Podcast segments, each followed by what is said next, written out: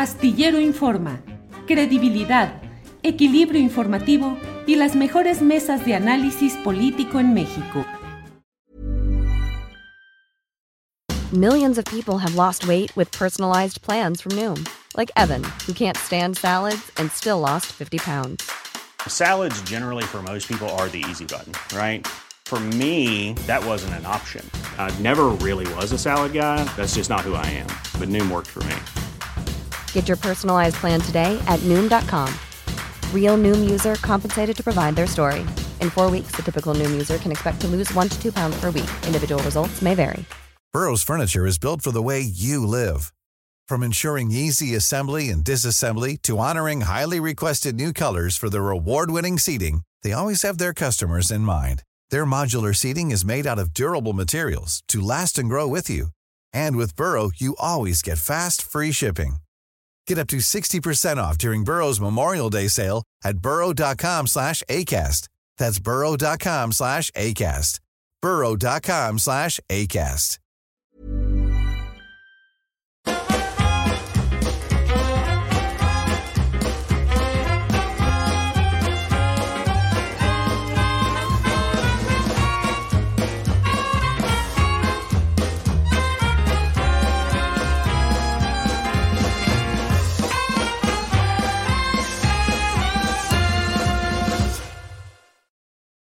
Hola, hola, hola. Ya es viernes, ahora sí, Adriana. Ya no, no, es, no es medio viernes como ayer. Hoy sí es viernes. ¿Cómo estás, Adriana Guantello? Muy buenas tardes, querido Temoris Greco. Eh, bienvenidos a Astillero Informa. Recordarles que nuestro querido colega Julio Astillero está de vacaciones, pero estamos encargados aquí del changarro con muchísimo gusto y mucha información, mucho calor además. Yo, la verdad es que hasta trabajar esta, no sé, ya le pronto a ver, no sé si soy yo, pero hasta trabajar este, en la mañana aquí pegada a la ventana, derretida entre la mañanera. Sí, bueno, sí está pesado y luego a mí se me ocurrió ponerme de negro. Oye, pues. sí, además. Oye, Temoris, pues tenemos algunos temas importantes. Hoy el presidente pues dio muchas declaraciones interesantes. Vamos a empezar con esto que ya habíamos visto las semanas anteriores, sobre todo en particular durante este juicio en, Estados Unidos en contra del ex superpolicía de Felipe Calderón, Genaro García Luna. Y pues en un intento que hemos escuchado algunos especialistas o algunos analistas que el abogado César de Castro, el abogado de García Luna, pues había intentado o era una especie de estrategia el mencionar al presidente o involucrarlo en un eh, cuestionamiento hacia uno de los testigos y que pues causó el enojo del presidente, por supuesto. En ese momento había dicho que iba a demandarlo y hoy le vuelven a hacer la pregunta y Temoris pues confirma, reitera que va a hacer esta demanda y vamos a escuchar qué fue lo que dijo. Sí voy a presentar la demanda en contra del abogado de García Luna. Además, ahora este, sacaron una foto que después la quitaron de ese abogado con un abogado mexicano y su esposa que son este, muy contrarios a nosotros, seguramente vinculados al bloque este de, de derecha a ver si encuentras la, foto. Dice el abogado de García Luna que no puede llegar a México porque yo no se lo permito. Miente. Nosotros no actuamos de manera arbitraria. Yo voy a presentar una denuncia en contra de él. Este, estoy eh, esperando el momento, pero lo voy a hacer porque este con propósitos políticos y de manera tendenciosa, quiso este, involucrarme en el caso de García Luna. Y va a tener que aclararlo y vamos a pedir reparación del daño, porque no es Andrés Manuel solo Andrés Manuel, es el presidente de México y este no puede cualquiera y menos un extranjero, poner en tela de juicio la integridad, la honestidad del presidente de México. Pues sí debe estar preocupado el, el abogado, ¿no, Temoris? Pues debería, porque mira, este, este abogado César de Castro mostró en, en varias ocasiones en su trato con reporteros pues una enorme arrogancia, ¿no? incluso como para evadir preguntas incómodas, eh, eh, él entiende muy bien, español, lo, habla, pero ah, evadiendo, diciendo, yo solamente hablo en inglés y a mí, eh, o sea, es una, una arrogancia que también... Decía que si no entiende inglés, que le traduzcan, ¿no? Algo así decía, ¿no? Si no entiende, y, y, si le contestó en inglés el reportero, sí, entiende inglés, ¿no? Pero, pero él como, él yo imagino que pensaba que podía salirse con esta, ¿no? Se podía, eh, eh, eh, en, un caso muy importante de alto nivel mediático, en una corte frente a un juez y a un jurado, acusar en, en, vano al presidente de México como parte de una, de una estratagema. Y, a mí me parece que el, el presidente de, México tiene toda la razón y es más, diría que es su, es su deber poner en su lugar a este abogado, porque efectivamente no es nada más eh, Andrés Manuel es el presidente de un, país que tiene una dignidad.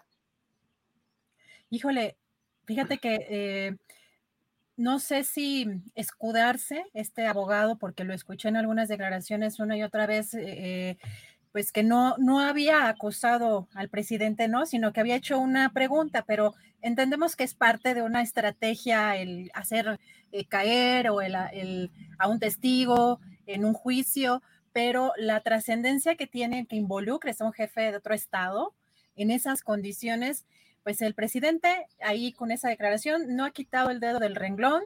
Vamos a ver qué es lo que va a suceder. Por lo pronto, también algo de lo importante que dijo el presidente, porque en alguna declaración eh, que había hecho, en, que está vertida en las redes sociales eh, de este personaje, eh, señalaba que no podía entrar a México por órdenes del presidente López Obrador y el presidente dijo que eso es una mentira.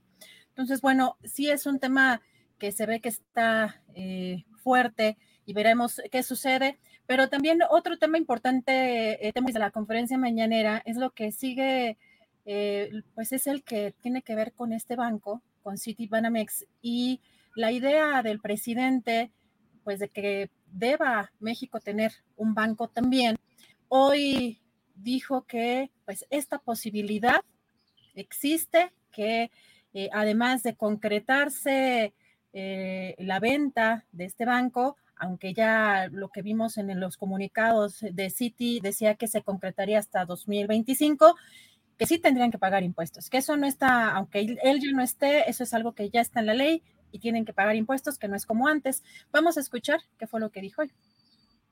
Aunque la operación no se realizara durante mi administración, durante mi gobierno, cuando se haga, tienen que pagar impuestos.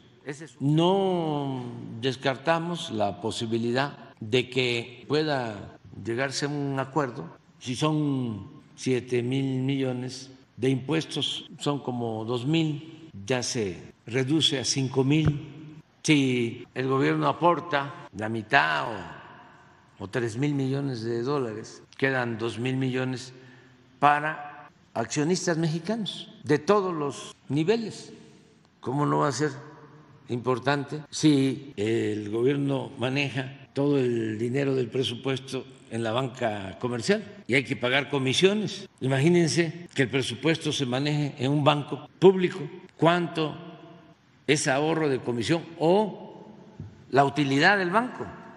Igual que si se tuviese el dinero en cualquier banco comercial, que no descarto.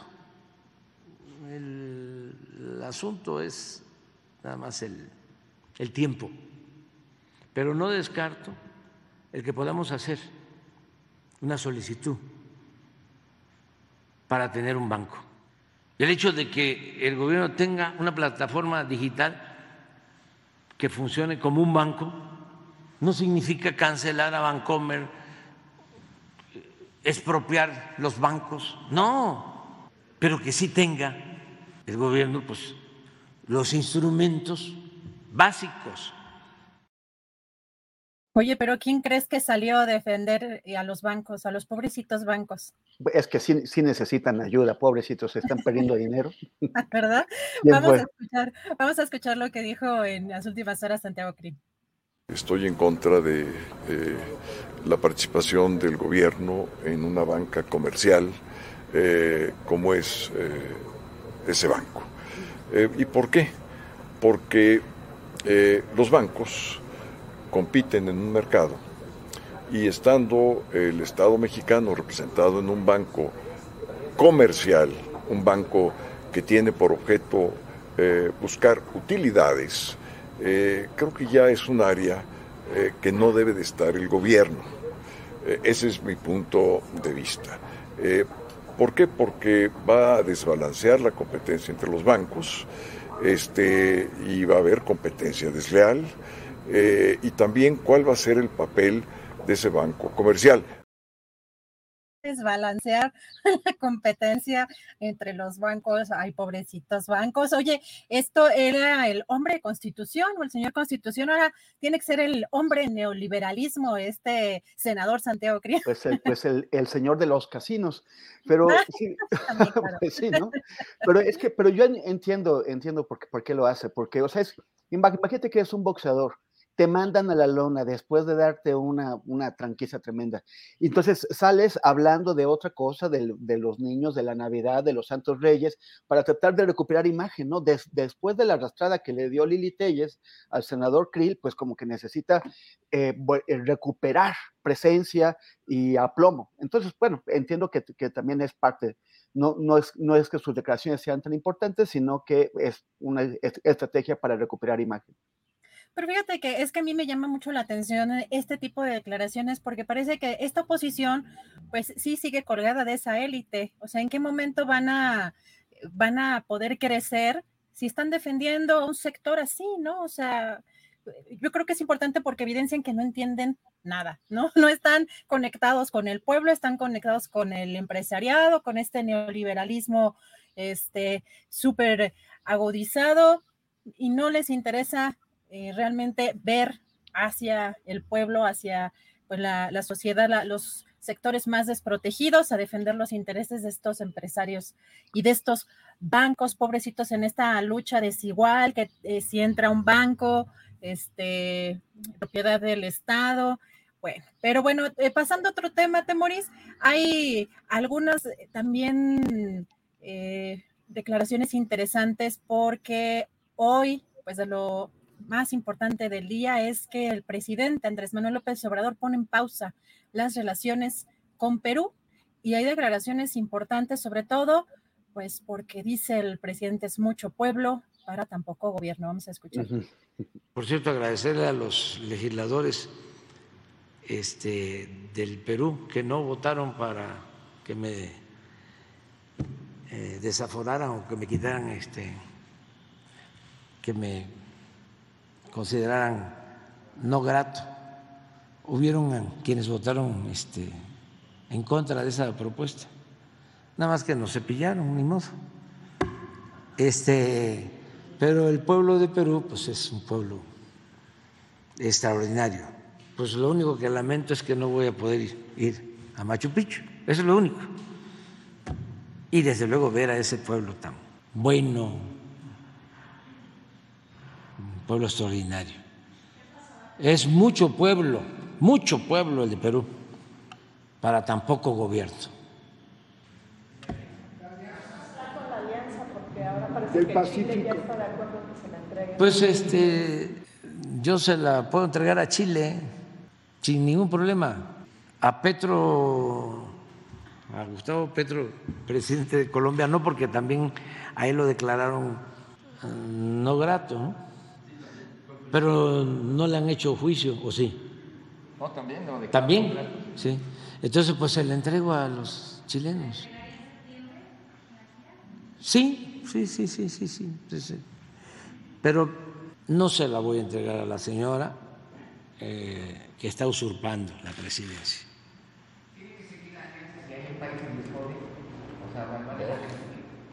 Pues mientras no haya normalidad democrática en Perú, no queremos este, relaciones económicas ni comerciales este, con ellos.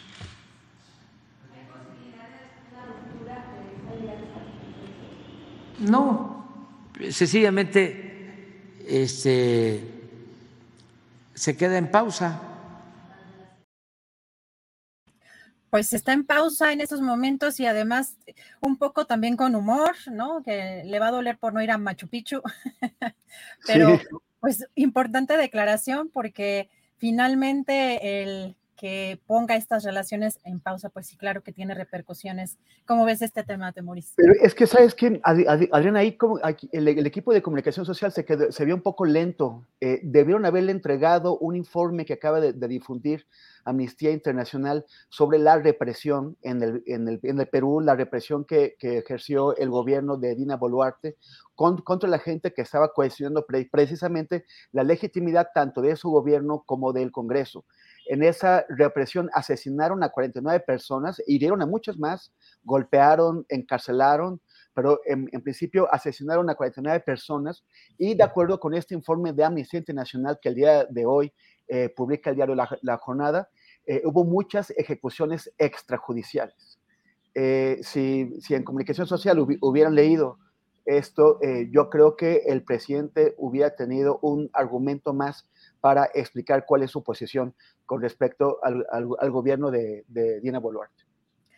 Pues eh, vamos a ver cómo reacciona ahora eh, Perú justamente después de este mensaje pues fuerte del presidente Andrés Manuel López Obrador, sobre todo porque pues va a pasar, eh, por lo que dice, está considerando pasar a Chile esta presidencia de la Alianza del Pacífico. Así que pues estaremos también atentos. Eh, Oye, pero, eh, pero si la pasan a Chile, o sea, ya declararon no, grato a, Andrés Manuel. También a Gustavo Petro, el colombiano. Otro que ha sido crítico es Lula, a ver si también lo pasan. Y luego si le, si, si le dan la presidencia de la Alianza del, Pacífico a Boris, también lo van a declarar no grato. O sea, ya el, ese Congreso está declarando no grato a, media América Latina. O sea, está, es como es, la locura del, del autoaislamiento, es autosabotaje. Exactamente, y sobre todo también el presidente hacía referencia a encuestas, eh, pues en las que está muy mal, por supuesto, arriba del 70% de desaprobación en el caso del gobierno de eh, Dina Boluarte, y en el caso del Congreso, me parece que estaba todavía más alto, alrededor del 90%, 80%. Bueno, eh, hoy estuvo ofreciendo esas, comentando esas cifras, pero bueno, seguramente antes de que terminemos el programa tendremos alguna respuesta o, veremos que hay alguna reacción. Y también comentar que el presidente pues suele tomar con mucho humor lo que está pasando obviamente en la política y en términos de la oposición. Hay una pues una declaración que hizo importante porque pidió que pues no dejen fuera a Lili Telles, que está bien posicionada, ¿no? Sobre todo con esta consigna de meterlo a la cárcel, que parece que eh, pues es parte de la estrategia pues de un sector que como comentábamos no está entendiendo qué está pasando ni cuáles cuáles son las razones por las que pues la gente apoya al presidente Andrés Manuel López Obrador y pues gente como Genaro Lozano, este personaje de Frena, como el propio Ferriz de Con, no, Ferriz eh, Híjar, ¿no? Ferriz Híjar, el, el, hijo de Ferriz de Con, también tienen pues ese proyecto tan interesante, ¿no? Y tan, eh, tan eh, pues, positivo para el desarrollo del país, que es meter al presidente a la cárcel. Entonces vamos a escuchar qué fue lo que, cómo se burló hoy el presidente Lili Y ahí está el acta que elaboró el director de Pemex de cómo entregaba dinero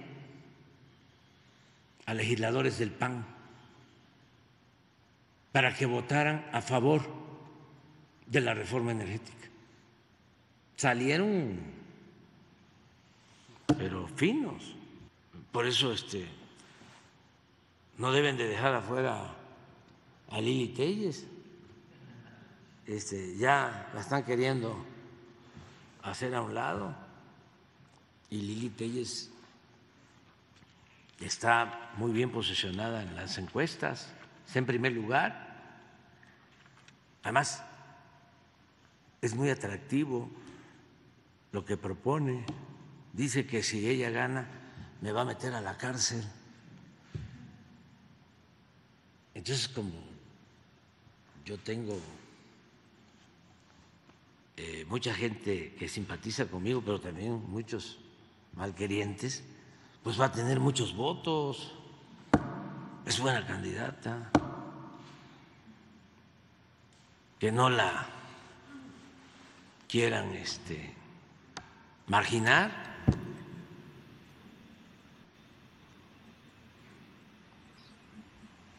Es como para decir este Lili aguanta, el pueblo se levanta.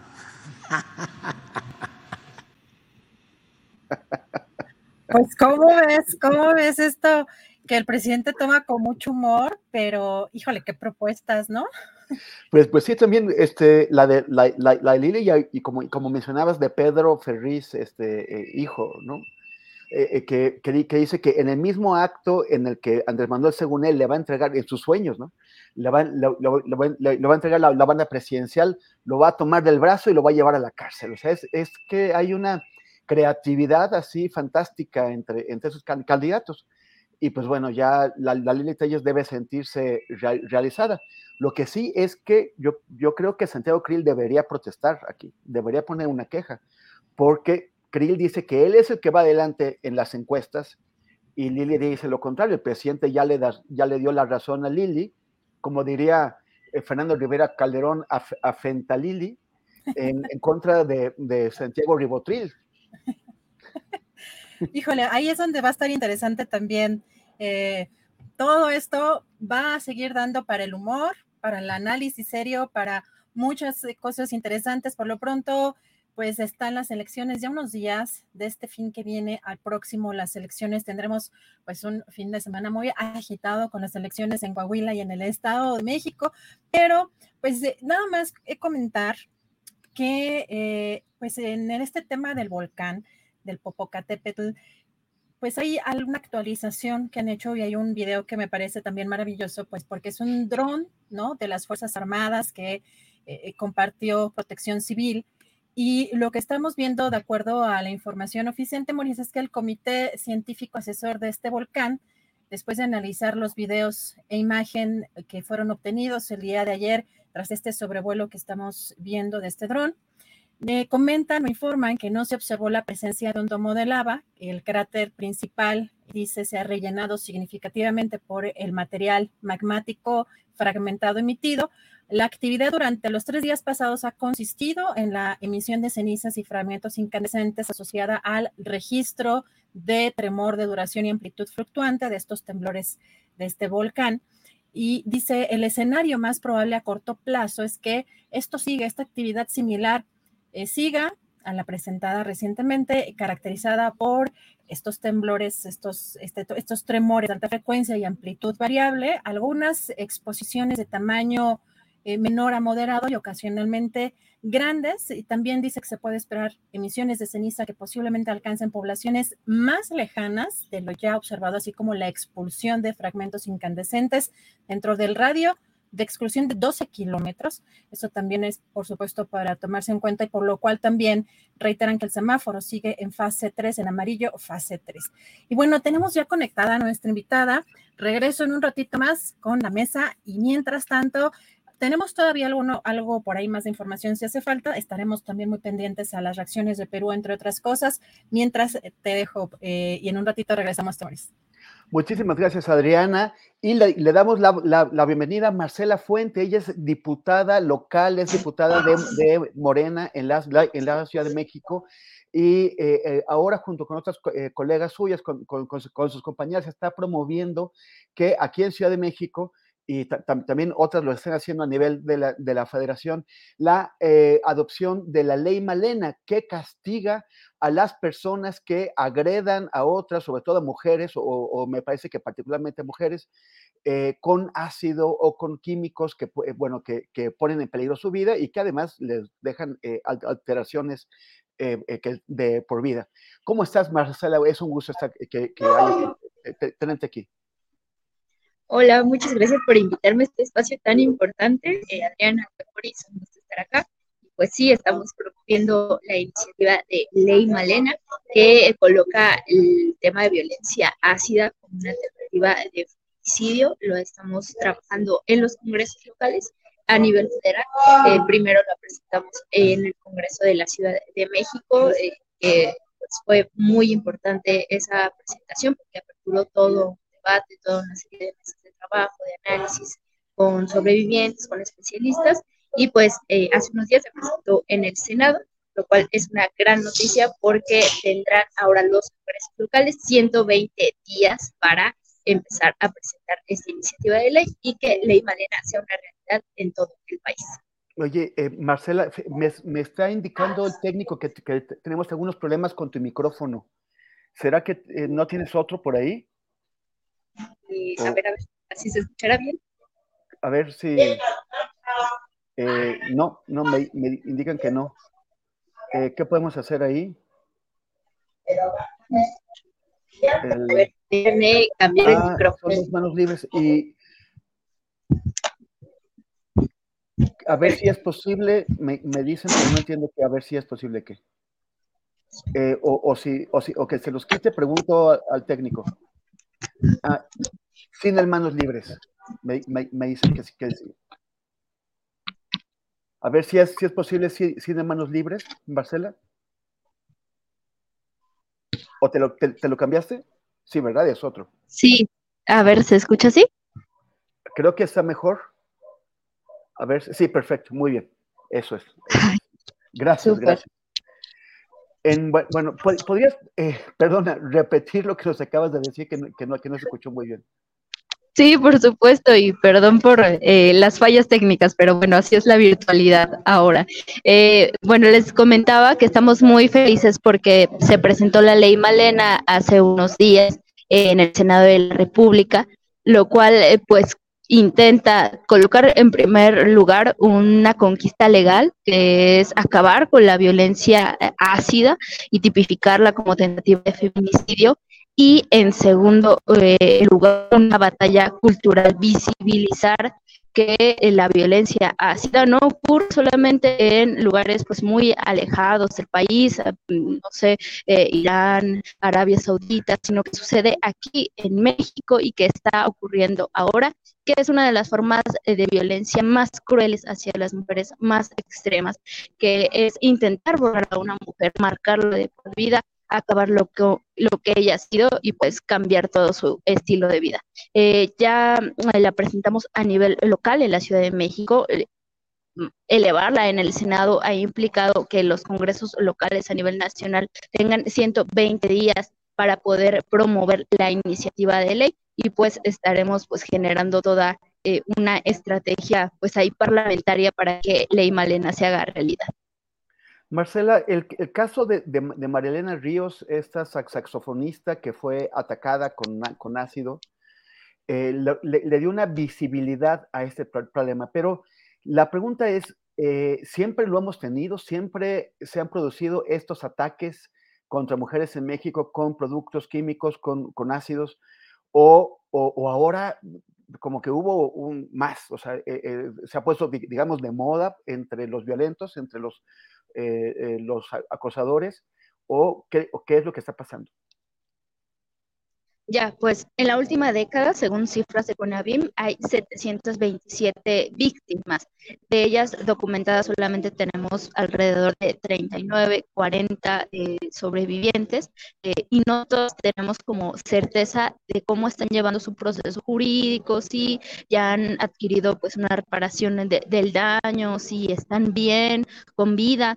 Eh, en ese sentido, pues a nosotros nos parece bien importante dejar claro dos temas. Uno, eh, violencia ácida es sumamente normalizada, pareciera que no, pero en las novelas vemos como en estas escenas románticas se le avienta café a una persona cuando hay un desacuerdo. En las novelas, pues generalmente la mujer le avienta café al hombre. En la realidad, pues generalmente las mujeres son quemadas. Eh, y eh, el acto de querer quemar a alguien ya está, eh, pues ahí estamos hablando de violencia ácida.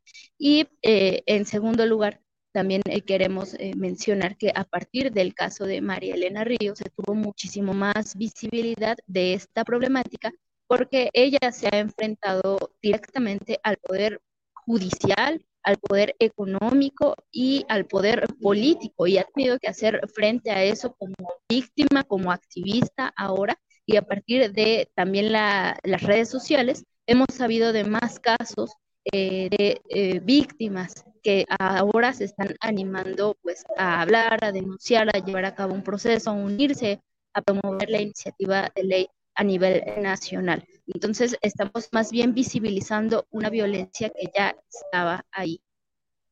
Pero no, no ha aumentado, o sea, que eh, eh, han detectado, o sea, bueno, me parece que no hay suficiente o que no ha habido un seguimiento estadístico de, eh, serio, ¿no? De, esto.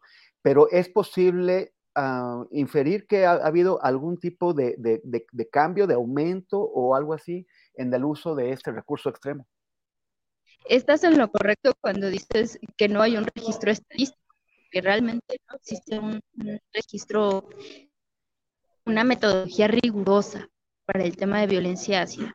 Entonces no te podría decir si han aumentado o han decrecido. Lo que sabemos es que ha aumentado la denuncia a partir de la visibilidad de violencia ácida, por el caso de María Elena Ríos, y por la iniciativa eh, de la promoción de esta iniciativa de ley en donde pues, por ejemplo, Sandra Montiel, que es una activista trans que fue víctima de violencia ácida hace más de 10 años, en el foro que hicimos en el Congreso se anima a hablar y a decir, me invitan porque soy activista trans, pero yo también fui violentada con ácido hace más de 10 años y hasta el día de hoy lo estoy hablando. Eh, una de las cosas que promueve esta iniciativa de ley justamente es que exista una posibilidad de estadísticas para, eh, para tener una metodología rigurosa y sepamos si está creciendo, está decreciendo y hacer política pública para combatir esta violencia. La ley Malena, eh, ¿qué, instrumentos les dará a las mujeres que, han sido o que, o que pueden ser víctimas de, una, de un ataque de esto, como estos para, para, para, para, protegerse? ¿De qué manera pueden ellas eh, sentir que sus condiciones mejoran? Y también quisiera ver si esto puede, servir de, eh, como, de alguna forma como elemento de, de prevención para pues, evitar que, que, se sigan produciendo estos, estos ataques. Sí, mira, el tema de la prevención es bien importante porque una de las cosas por las cuales eh, se ha criticado la iniciativa es porque dicen, es que no viene una parte preventiva. Y es que en otros países en donde hemos estudiado que existe este problema de manera visible, como es el caso de Colombia, eh, se intentó regular la venta de ácido y, se generando un padrón, etcétera. Pero eso no frenó violencia ácida, es decir, eh, sirvió por un tiempo, pero eso no frenó que los agresores se hicieran de sosa cáustica, químicos inflamables, líquidos calientes para quemar a, las mujeres, eh, para borrar su identidad. Entonces, eh, esta parte preventiva nosotros también la vemos en la parte punitiva de la ley, que pues la mayoría de las leyes que reforman Código Penal tienen esta característica, y es la pena ejemplar y que se vincule con tentativa de feminicidio. Ya hablar de un tipo de violencia aparte, que no sea violencia física solamente como viene en el Código Penal, y hablar de violencia ácida y tratarla como un tipo específico de violencia, nos apertura una gama de posibilidad de penas para que entonces los jueces, que son principalmente donde encontramos que existe ese problema, pues no estén eh, pues generando interpretaciones a favor de los agresores o diciendo que solamente son lesiones y que se curan en 30 días, que es a lo que se enfrentan las eh, sobrevivientes. Y entonces, ¿qué es lo que pasa? Si una, si una mujer es objeto de un ataque de ese tipo, infortunadamente, ¿qué puede hacer? Bajo la ley, sí, Valena, sí. Ok, si es este, atacada con ácido, su primer contacto será eh, un hospital, una clínica de salud. Y lo que está proponiendo la iniciativa de ley es que justamente la Secretaría de Salud tenga pues un padrón con de las eh, sobrevivientes de las víctimas de, violencia ácida. Entonces, de entrada, ellas ya estarían registradas como una víctima de violencia ácida y eso ya lo hace vinculatorio con un proceso eh, judicial. Y en el proceso judicial lo que estamos proponiendo también es la reparación eh, del daño, que es fundamental porque la mayoría, o si no es que todas, no han accedido a esa reparación del daño tan importante para su salud mental, para su salud física, para la convivencia de, con su familia, incluso que también son víctimas indirectas porque se daña toda una comunidad.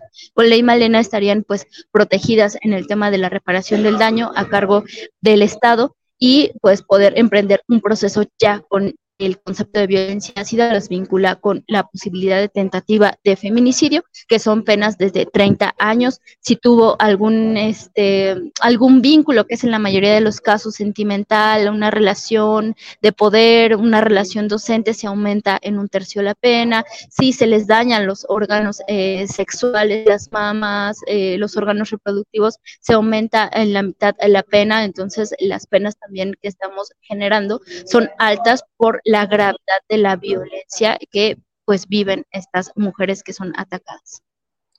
Es un esfuerzo muy, muy importante, muy importante eh, que, agradecemos todos. Y también es importante darle difusión para que los potenciales agresores tengan conciencia de cuáles son, eh, cuáles serán las consecuencias en caso de que finalmente decidan llevar a cabo un tipo de una agresión como esta. Marcela Fuente, diputada en el Congreso de la Ciudad de México de Morena, muchísimas gracias. Eh, seguimos en contacto para darle seguimiento a, este importantísimo tema. Muchas gracias, Moris, Adriana, el espacio de Hierro, siempre gran espacio de información y pues mm, esperemos mejorar el tema del audio para la próxima. Muchas gracias por la invitación. Muchas gracias, hasta luego. Y ahora vamos a tener una conversación con el doctor Jaime Cárdenas Gracia. El, doctor eh, Jaime Cárdenas ha tenido una eh, experiencia muy larga. él fue, él fue consejero del Instituto del, IFE, fue eh, diputado, fue diputado del, del Constituyente de la Ciudad de México, es investigador del Instituto de Investigaciones Jurídicas, es toda una, eminencia. Y vamos a hablar, doctor Cárdenas, bienvenido, vamos a hablar sobre la, idea, la propuesta de reformar el Poder Judicial. Doctor Cárdenas. Muchas gracias, eh, Temoris Greco, por tus palabras y por invitarme a tu programa, eh, saludar a tu, al numeroso auditorio de Astillero Informa es un gusto estar con ustedes. Respecto a lo que me preguntas, eh, pues sí, mira, este es un tema que no surge evidentemente solo, solo en nuestro país. Eh, el tema de la elección de los titulares del Poder Judicial es una vieja discusión eh, que, por ejemplo, tiene representantes en la Academia de los Estados Unidos. hay una escuela del derecho constitucional norteamericana que se llama Constitucionalismo Popular. En esa escuela se proponen eh, eh, medidas como las que ha señalado el presidente de la República para elegir a los eh, ministros de la Suprema Corte, incluso para revocarles el mandato. Esta discusión en Estados Unidos en el siglo XX tuvo como representante al profesor Bickel, y hay un libro muy importante sobre este tema, donde Bickel eh, discute o critica el carácter contramayoritario, esa es la palabra que emplea, el carácter contramayoritario de la Suprema Corte de Justicia de la Nación. Pero desde los orígenes de los Estados Unidos, desde que escribían los federalistas, eh, eh, pues se discutía eh, cómo lograr a través de, una institución, de la Corte o del Poder Judicial, limitar el poder de las mayorías. En el constitucionalismo, que algunos llaman conservador o, este, o contramayoritario, así le llama un profesor argentino que se llama Roberto Gargarella, es una, es, ha sido una preocupación el limitar el poder del pueblo eh, a través de un órgano de control de constitucionalidad, como es la Corte de los Estados Unidos, que limitara el poder de las mayorías. Esa es una postura eh, y hay otra postura pues opuesta que señala que eh, los tribunales, los, titulares de los tribunales, sobre todo de los tribunales máximos de cada nación, debieran ser electos porque son cuerpos profundamente elitistas y como sabes, Temoris, en algunos lugares del mundo se elige a los jueces por ejemplo, en los Estados Unidos, a nivel de estados de la Unión Americana, en más de 20 de, los estados de la Unión Americana se elige a los jueces locales. En, Suiza, a los jueces de los cantones, Suiza es un estado federal, aunque es muy pequeño territorialmente, eh, los jueces de los cantones son también electos eh, por los ciudadanos. Y en América Latina hay una experiencia que se, ha que se ha desacreditado porque está mal diseñada, que es la experiencia boliviana, en donde también se eligen a los magistrados de la Corte Suprema y del Tribunal Constitucional boliviano. Entonces, el tema no es nuevo en el derecho comparado ni en los sistemas comparados. Y en la, y en la historia constitucional de México, me gustaría explicar brevemente que eh, en la constitución del 57, como lo ha dicho el presidente de la República, se, elegía a los ministros y al procurador de la República por el método de elección que en esa época se usaba, que era el método indirecto a través de colegios electorales. Ese método estuvo en vigor en México para elegir a todas las autoridades, presidentes, gobernadores, alcaldes, ministros de la Corte, Procurador General de la República, hasta principios del siglo XX. La primera elección por voto ciudadano directo fue la elección que llevó al poder a don Francisco y Madero.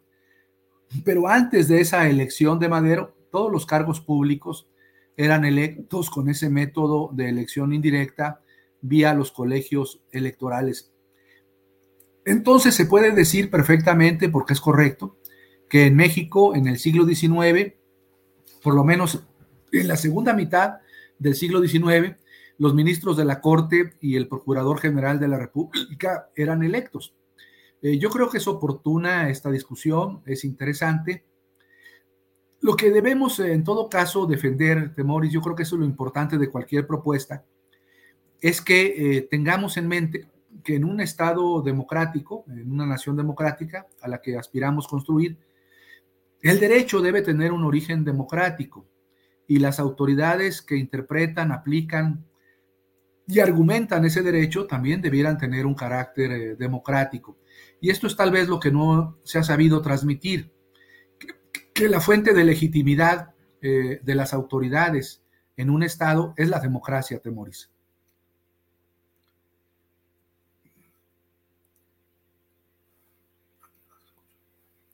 Perdón, perdón, aquí el micrófono se me... ¿Cómo, podríamos, cómo podría ser, cómo podríamos adaptarlo a, México al presente? O sea, ¿cómo, cómo, se podría llevar a la práctica? Sí, mira, hay, hay mucho miedo, los críticos de este método o de este sistema dicen, es que van a intervenir los partidos, los candidatos a ministros van a hacer campaña, van a recibir financiamiento. Yo creo que esa crítica es muy, está justificada, es correcta. Eh, la idea, por lo menos desde mi punto de vista, no sé lo que piensa el gobierno, mi idea es que este, esos eh, candidatos a, y candidatas a ministras y ministros eh, no sean electos a través de partidos, que no tengan que participar en un proceso electoral, que no reciban financiamiento público ni privado, que no hagan campañas. Es más, quien hiciera eso sería descalificado, inhabilitado para participar en el proceso. El método, el método que yo estoy proponiendo es un método de dos eh, fases. En la primera fase, desde luego, para ser ministro o ministra de la Corte, se requiere contar con un conocimientos, experiencia, con un expertise que pocas personas tienen. Entonces, eh, lo primero sería que esas personas que cumplieran los requisitos legales y de idoneidad participaran en un concurso.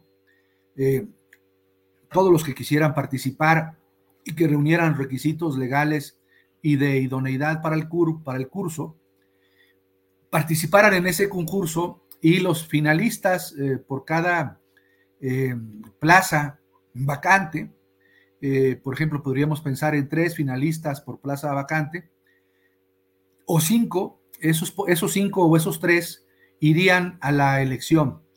En la, en la elección, para que no hubiera un gasto excesivo y otro día de elección, se votaría los cargos de ministros al momento de que se votan, por ejemplo, los cargos de diputados o los, el cargo de presidente de la República, es decir, cada tres años. E, estas personas que resultaran finalistas en los concursos de méritos, de conocimientos, no podrían hacer campaña, ni podrían ser patrocinados por ningún partido, ni, recibir financiamiento público. Entonces, ¿cómo se darían a conocer? Eh, como sabes, existen tiempos del Estado. En tiempos del Estado se podrían difundir, pues, eh, entrevistas con ellos, se podría difundir el currículum de cada uno de ellos y las principales propuestas que tengan para mejorar el funcionamiento del Poder Judicial. Por, ejemplo, también podrían eh, pronunciarse sobre temas sensibles, qué piensan acerca del derecho al aborto, si hay un derecho al aborto, qué piensan acerca de la eutanasia, qué idea tienen acerca del modelo económico que establece la Constitución, es un modelo económico de economía mixta o de libre mercado, en fin, de temas sensibles que, sobre los que podrían pronunciarse para que las personas que votarían por ellos o que votaran por ellos conocieran cuáles son sus posturas, cuál es su ideología jurídica, su ideología constitucional. ¿Qué piensan, por ejemplo, en materia de derechos de género? ¿Qué piensan en materia de, del cambio climático? ¿Cómo piensan defender eh, derechos eh, fundamentales como el derecho de acceso al agua? ¿Qué piensan de los pueblos originarios? En fin, muchas cosas que se podrían plantear en tiempos del Estado sin necesidad de hacer campaña a través de entrevistas, a través de debates entre los eh, aspirantes, dando a conocer su currículum. Ese más o menos sería el método eh, Temoris, o Temoris, perdón, en dos fases. La, la primera fase de méritos, con un examen para escoger a los mejores, y esos mejores irían a una segunda etapa, a una elección. Pero en la elección estaría prohibida la participación de los partidos y el financiamiento público y las campañas. ¿Cuál, sería el piso mínimo de participación para que, para que esta elección fuera válida? ¿Qué, qué, qué porcentaje del, del, padrón electoral tendría que ir a votar para que, para que tenga una, una legitimidad este, este, proceso? Sí, mira, esto que me preguntas es, es importante porque algunos colegas míos aquí de jurídicas han salido, por ejemplo, a descalificar el procedimiento de Bolivia, porque sí, en Bolivia, te digo, tiene muchos problemas su método, dado que es el Congreso el que los eh, elige a, los que van a la elección, es decir, los partidos se meten en decir quién va a la elección de, de los magistrados o ministros, y eso no es conveniente. Y luego, por, otra parte, las votaciones en Bolivia, eh, que no coinciden con la, la votación de presidente o diputados, pues resulta que la participación ha sido muy, muy baja, creo que inferior al 5%. Entonces, eh, ¿qué podríamos hacer para estimular la participación y que mucha gente participara y votara por estos candidatos? Bueno, México tiene pendiente, primero creo que es una gran cosa que se elijan a los ministros o que se voten a los ministros el día de las elecciones, te digo, presidenciales o de diputados, no en otra fecha. Eso desde luego estimularía la participación y seguramente la participación sería muy parecida a la participación en materia de diputados o en materia de gobernadores o de presidente.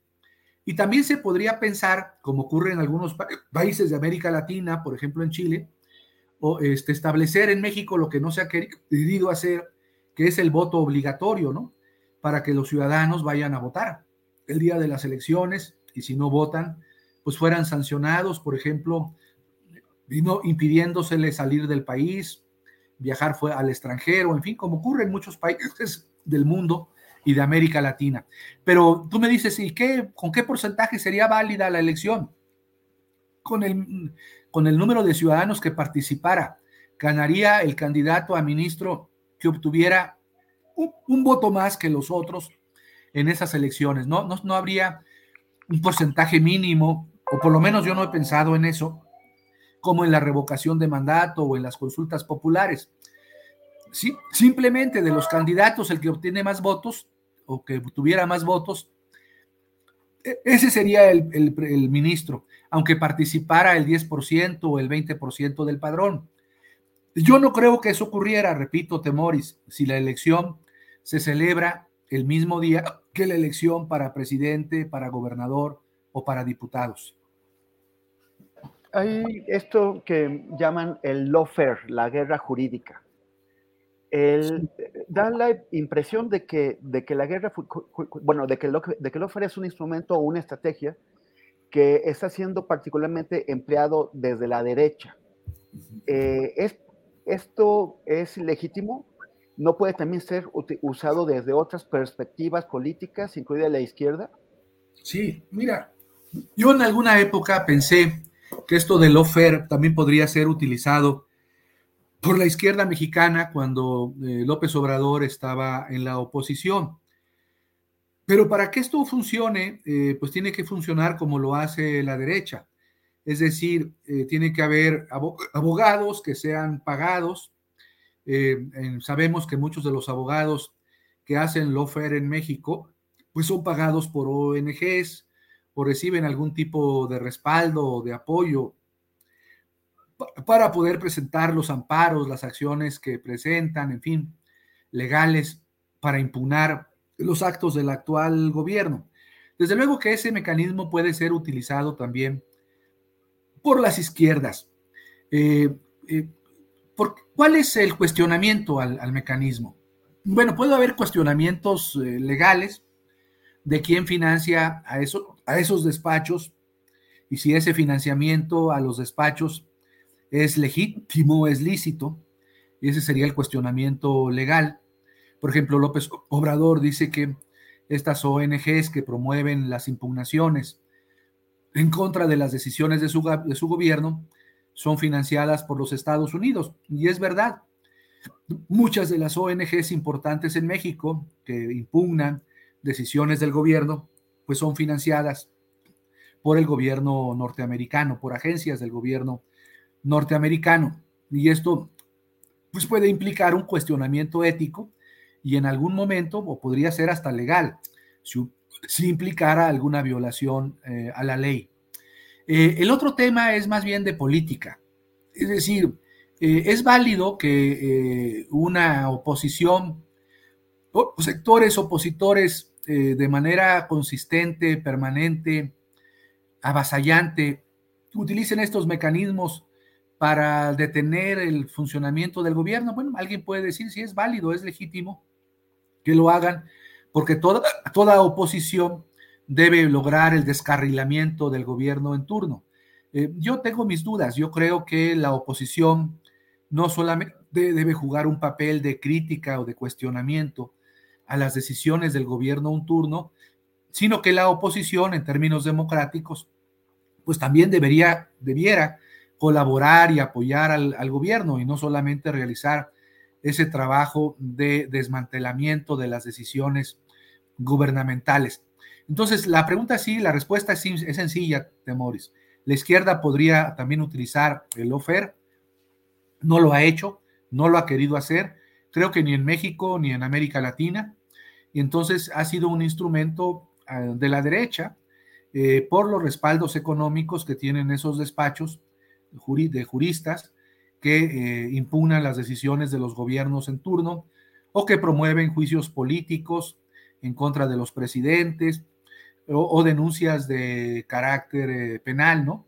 Tal como vimos, por ejemplo, en Brasil, cuando a través de un impeachment o juicio político fue destituida la presidenta Dilma Rousseff, o también las denuncias penales y las investigaciones penales llevadas a, cabo en contra del presidente Lula, o lo que se ha vivido en Argentina, ¿no? En contra de la actual vicepresidenta Cristina Fernández, que responde, que responde también a un esquema de lawfare. Entonces, este, eh, eh, sí, es un uso, es un uso del derecho como un, instrumento eh, de guerra, de guerra jurídico-política. Eso es el, el. Y en México, bueno, pues en este sexenio se ha utilizado por los, por los sectores opositores al gobierno del presidente López Obrador. Y me imagino que lo seguirán utilizando hasta el final del sexenio.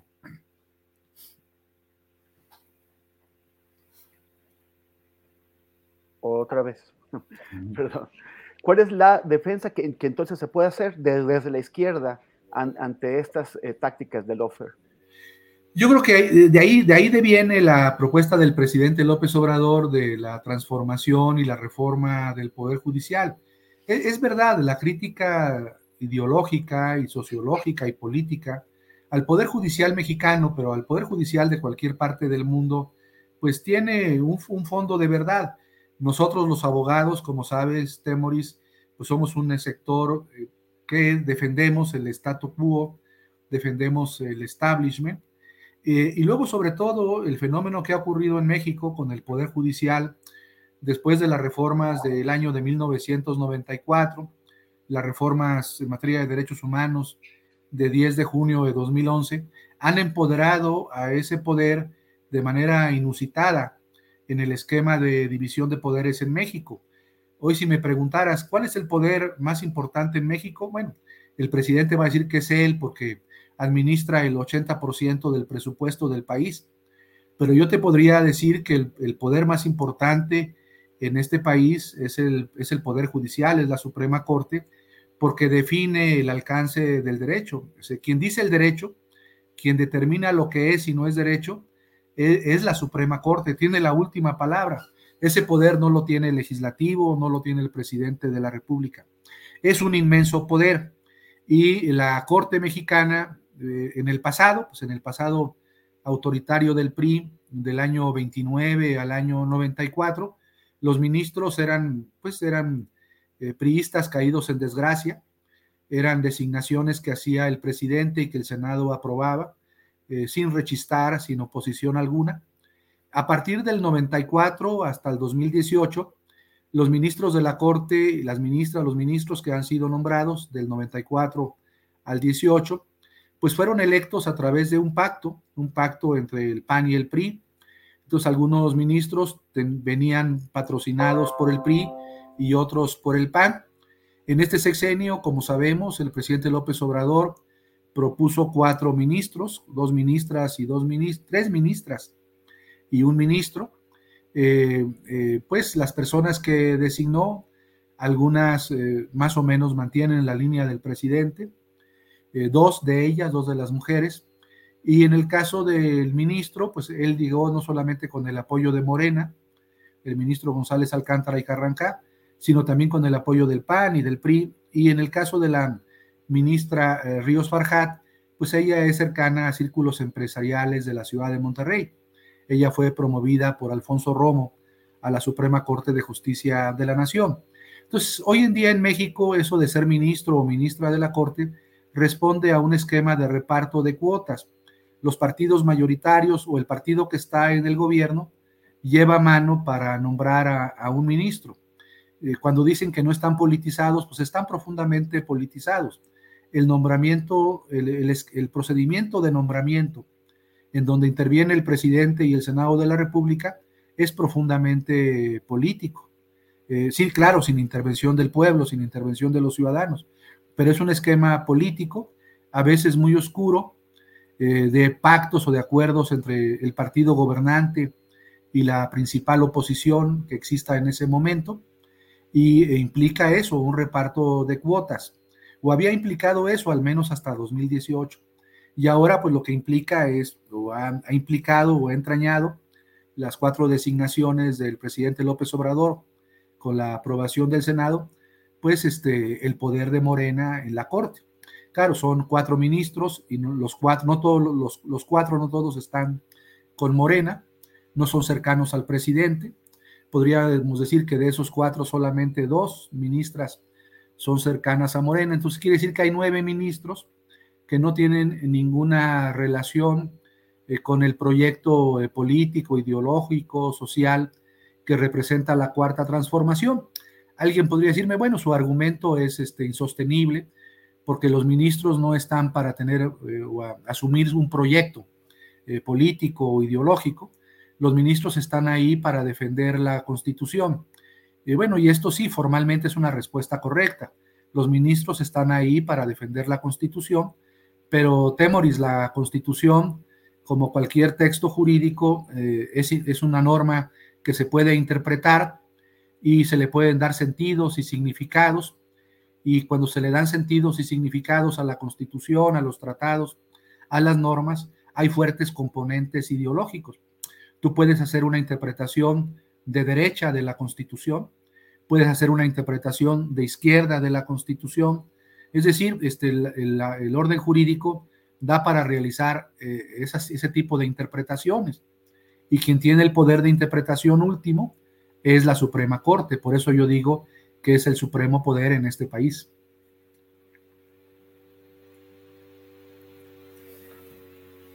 otra vez, ah, hoy, bueno, ¿qué, qué lío traigo? Doctor Jaime Cárdenas, gracias. Te, agradezco muchísimo eh, que, nos hayas compartido tu propuesta, que nos hayas ilustrado y explicado eh, eh, qué, es lo que está pasando con el Poder Judicial y espero que nos puedas acompañar en, en, otra ocasión. Muy, buen, muy buen viernes y feliz fin de semana. Gracias a ti, Temoris. Hace mucho tiempo no te saludaba. Me acuerdo mucho de ti.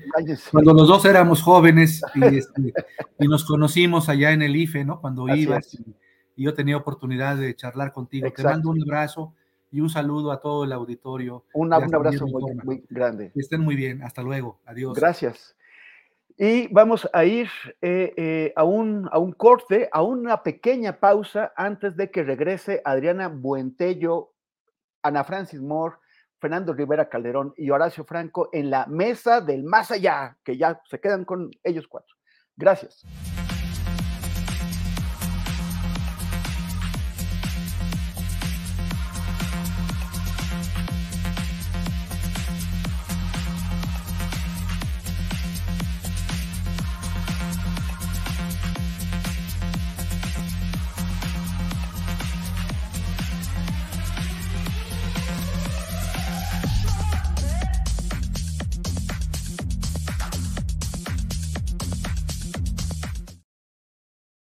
Pues ya estamos aquí listísimos con la querida mesa del más allá. Saludo con mucho gusto, de verdad, a mis adorados, a mis queridísimos Horacio Franco, Ana Francis Moore y Fernando Rivera Calderón. ¿Cómo están?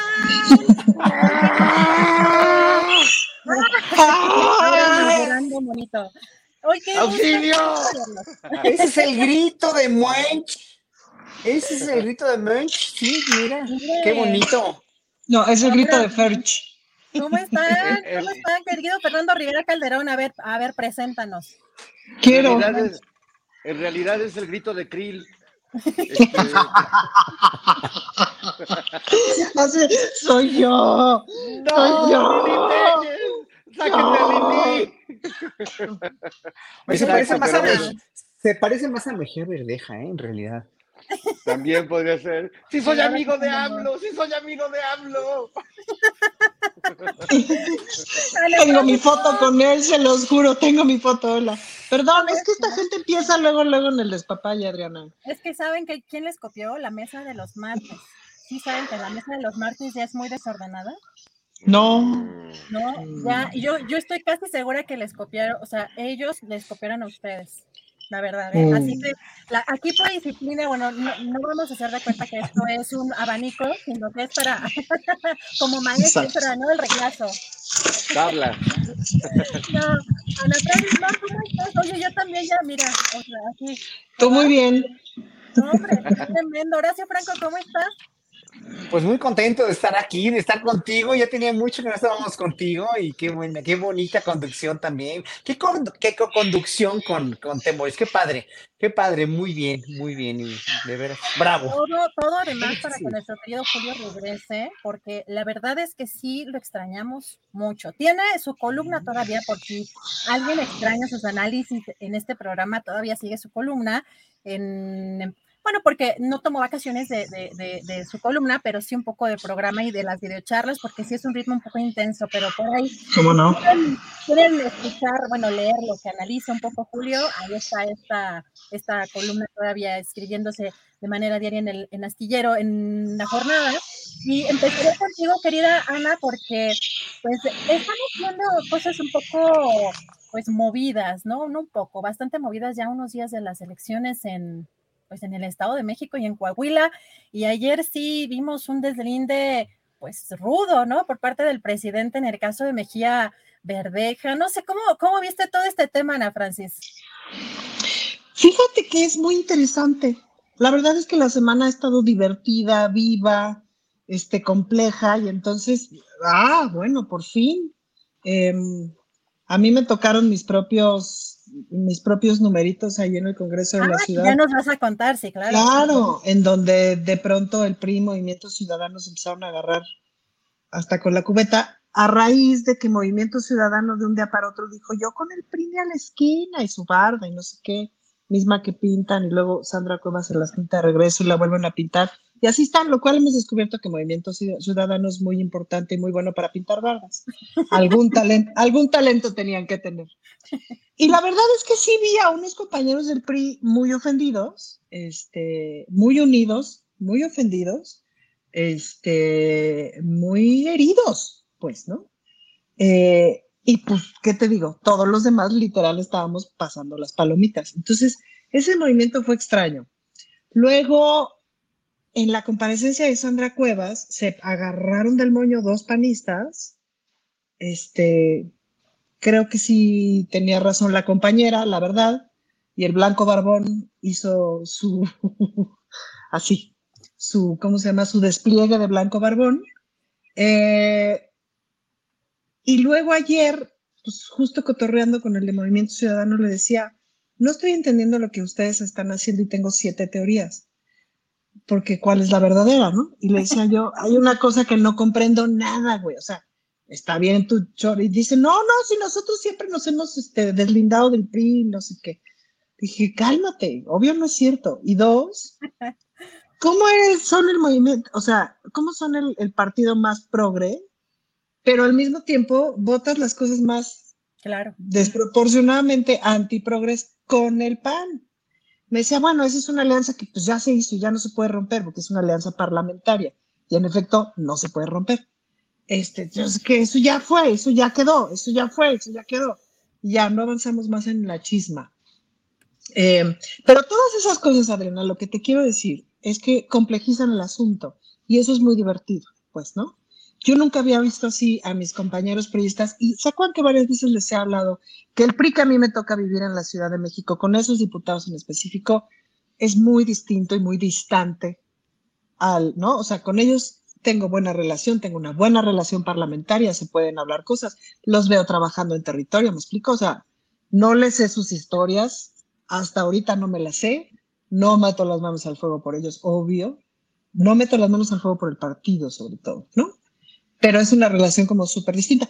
entonces te vas dando cuenta de la complejidad y eso pues ya me ha llevado a unas otras reflexiones sobre la gobernabilidad, la representación, etcétera, que si quieren en otra intervención ya más clavadita, se las expando. Gracias, Ana Francis. Fernando Rivera Calderón, ¿qué te ha llamado la atención esta semana? Que como dice Ana Francis, muy viva, pues hay mucho movimiento en la oposición, en Morena, en el gobierno, mucha, mucha actividad. ¿Qué te, ¿Qué te, ha llamado la atención esta semana? Bueno, pues sí, que están los ánimos muy, este, muy encendidos. Y a mí, pues siempre hay, hay cosas que yo admiro eh, en, medio de, escenarios como el que estamos viviendo. Eh, admiro eh, la capacidad de, imaginación y de esperanza que tiene la candidata del PRI en el Estado de México para pensar que todavía está dentro de una contienda real y que está, o sea, me encanta su ilusión y su capacidad de creer en, universos paralelos eh, y que creo que es, es, una cosa, una cualidad, entre comillas, que tienen muchos miembros de, la oposición.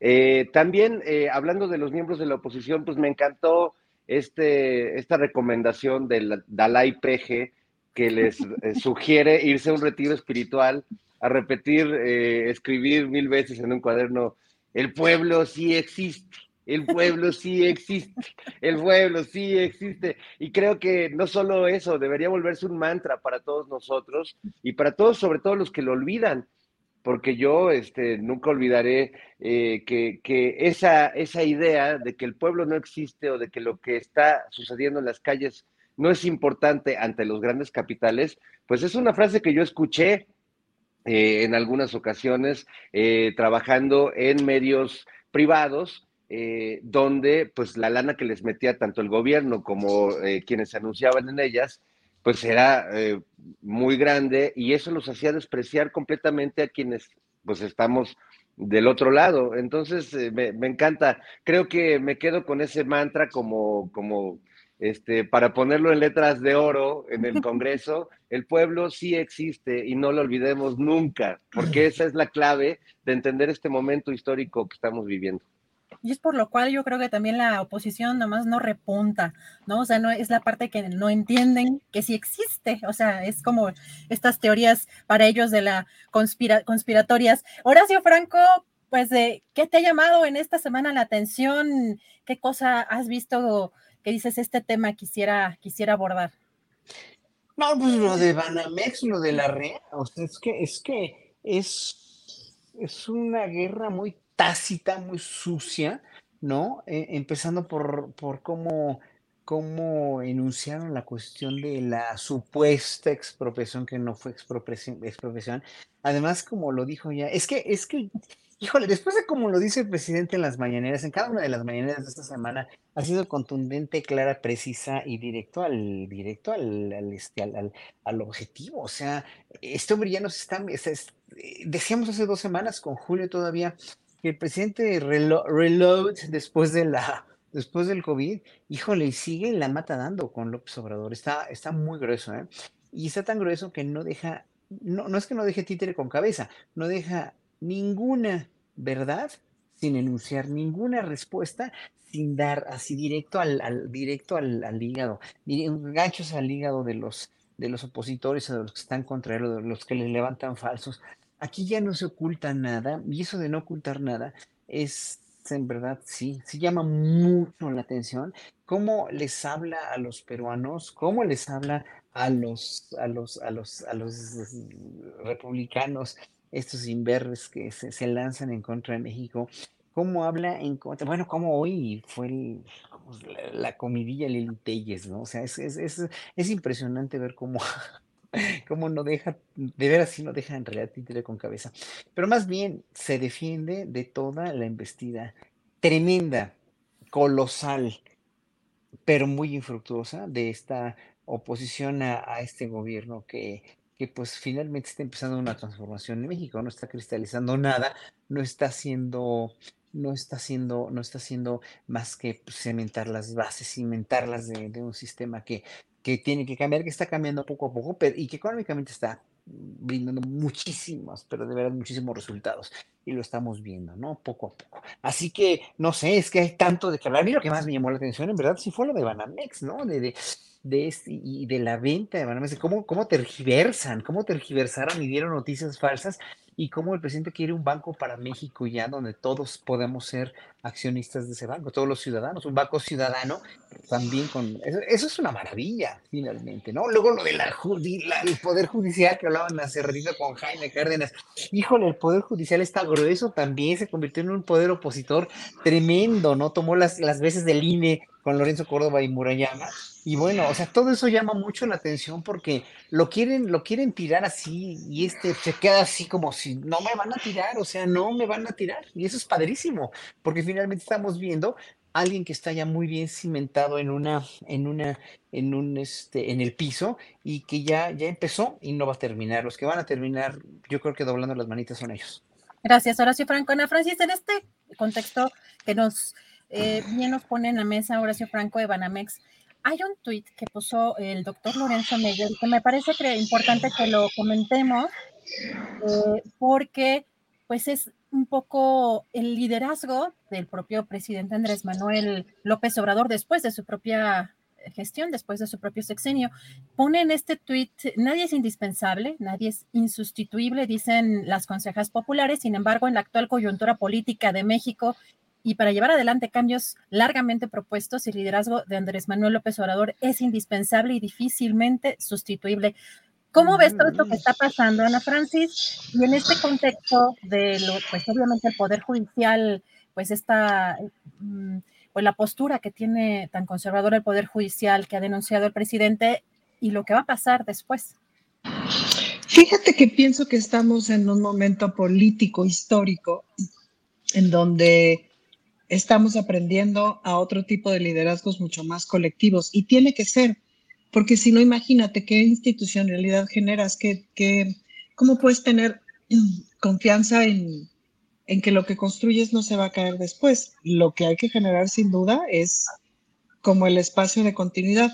En el 2018, Morena se dio cuenta de que tenía muchos espacios posibles para ganar y cuentan las leyendas, no necesariamente me consta, pues sí, que andaban literal pepenando candidatos, porque si no, no la libraban, pues, ¿no? En términos de números. Em, y al mismo tiempo, el Instituto Nacional de Formación Política, pues se puso justamente a eso, a capacitar cuadros, a capacitar gente. Y yo veo una generación de treintañeras, este, sobre todo, pues te voy a hablar más de las mujeres porque es con quienes más convivo y es de quien más observo el trabajo el trabajo feminista y eso. Y veo una generación ahí de treintañeras, híjole, poderosísimas, preparadísimas, muy interesantes. Y veo una generación de corcholatas posibles, pues que la verdad es que cualquiera de las corcholatas son buena noticia, pues ya saben que tengo mi favorita, pero cualquiera son buena noticia y son muchísimo mejor noticia que cualquiera de la oposición. Em, entonces, a mí me parece que el liderazgo del presidente es insustituible en términos de que quién sabe si volvamos a ver un personaje así en esta vida, pues, ¿no? Lo digo desde mis 50, desde mis casi 50 años. Pero los liderazgos que vienen, este, me parece que van muy bien, no solamente para encabezar, sino hay muchas personas del gabinete que son hombre, que son súper buenos funcionarios. En, eh, hablando del gabinete de la ciudad y del gabinete federal, que son los que más conozco, eh, hay mucha gente ya muy capaz y justo en este proyecto de, dar el volantazo, pues, de dar el volantazo para otra cosa. Gracias, Ana Francis. Fernando. Y creo que seguía Fer, ¿no? Sí, sí, pero ¿me, ¿me atoré en algo? No, no, no nos saltamos a Fer, entonces fue mi impresión. No, no, por, por, yo tengo después del COVID además soy más distraída, de por sí ya tenía yo trastorno de déficit de atención, así que ahí me paran también ustedes. sí, se me va el avión porque luego se me va la cabra al monte y no regresa jamás. Pero Fernando, Fernando, ¿tú qué opinas de este, de este tweet? ¿Es el liderazgo del presidente López Obrador insustituible? When you're ready to pop the question, the last thing you want to do is second guess the ring. At Bluenile.com, you can design a one of a kind ring with the ease and convenience of shopping online. Choose your diamond and setting. When you find the one, you'll get it delivered right to your door. Go to Bluenile.com and use promo code LISTEN to get $50 off your purchase of $500 or more. That's code LISTEN at Bluenile.com for $50 off your purchase. Bluenile.com code LISTEN. Hey, I'm Ryan Reynolds. At Mint Mobile, we like to do the opposite of what Big Wireless does. They charge you a lot, we charge you a little. So naturally, when they announced they'd be raising their prices due to inflation, we decided to deflate our prices due to not hating you. That's right. We're cutting the price of Mint Unlimited from $30 a month to just $15 a month. Give it a try at mintmobile.com slash switch. $45 upfront for three months plus taxes and fees. Promo for new customers for limited time. Unlimited more than 40 gigabytes per month. Slows. Full terms at mintmobile.com. Bueno, sí es un líder eh, que, como bien dice Ana, lo vamos a ver en otro tiempo, que va a ser digno de muchos análisis a posteriori, más allá de lo político. Eh, eso yo estoy convencido de ello y no es una cuestión de fe o de ser este, testigo de Jehová, sino realmente pues de analizar histórica, el momento histórico, político y la influencia que ha tenido el eh, Andrés Manuel López Obrador, no solo en México, sino como hemos visto, pues ahora eh, a mí me da mucha risa que lo, la discusión que hubo en el Congreso peruano donde lo, lo nombraron persona non grata, ¿no? Cosa que pues me dio mucho gusto porque me recordaba esa frase de Groucho Marx de que él nunca eh, aceptaría entrar a un club que lo incluyera a él, ¿no? Y en este caso es un club tan despreciable que pues es hasta un, signo de, orgullo, como bien lo dijo el presidente, que, lo considere no grato. Eh, entonces se ha vuelto un liderazgo eh, que rebasa lo político y creo que ahí está la clave de, la continuidad del proyecto justamente político que encabeza, que es que él ha trazado de algún modo un mapa ético, un mapa moral, eh, y creo que le ha devuelto la, la, sensación de que realmente hay un sentido y una ruta, cosa que se había perdido. O sea, eh, estábamos como a la deriva en medio de un neoliberalismo salvaje, donde todo lo que no generaba dinero no merecía existir, y ahora, pues creo que hay una narrativa impulsada particularmente por el presidente que es, perdón, somos personas, las personas valen más que el dinero, y esto aplica en México y aplica en Perú y aplica en Venezuela y aplica en, cualquier lado, aunque no les guste, y lo vamos a decir y no nos vamos a callar porque hay un sentido y un sentido de integración y un sentido de dignidad que no habíamos visto en décadas y creo que esa es la clave, de que esas nuevas generaciones, esos nuevos cuadros, pues tienen completamente integrado este discurso que no por nada el presidente ha repetido insistentemente durante todo su gobierno.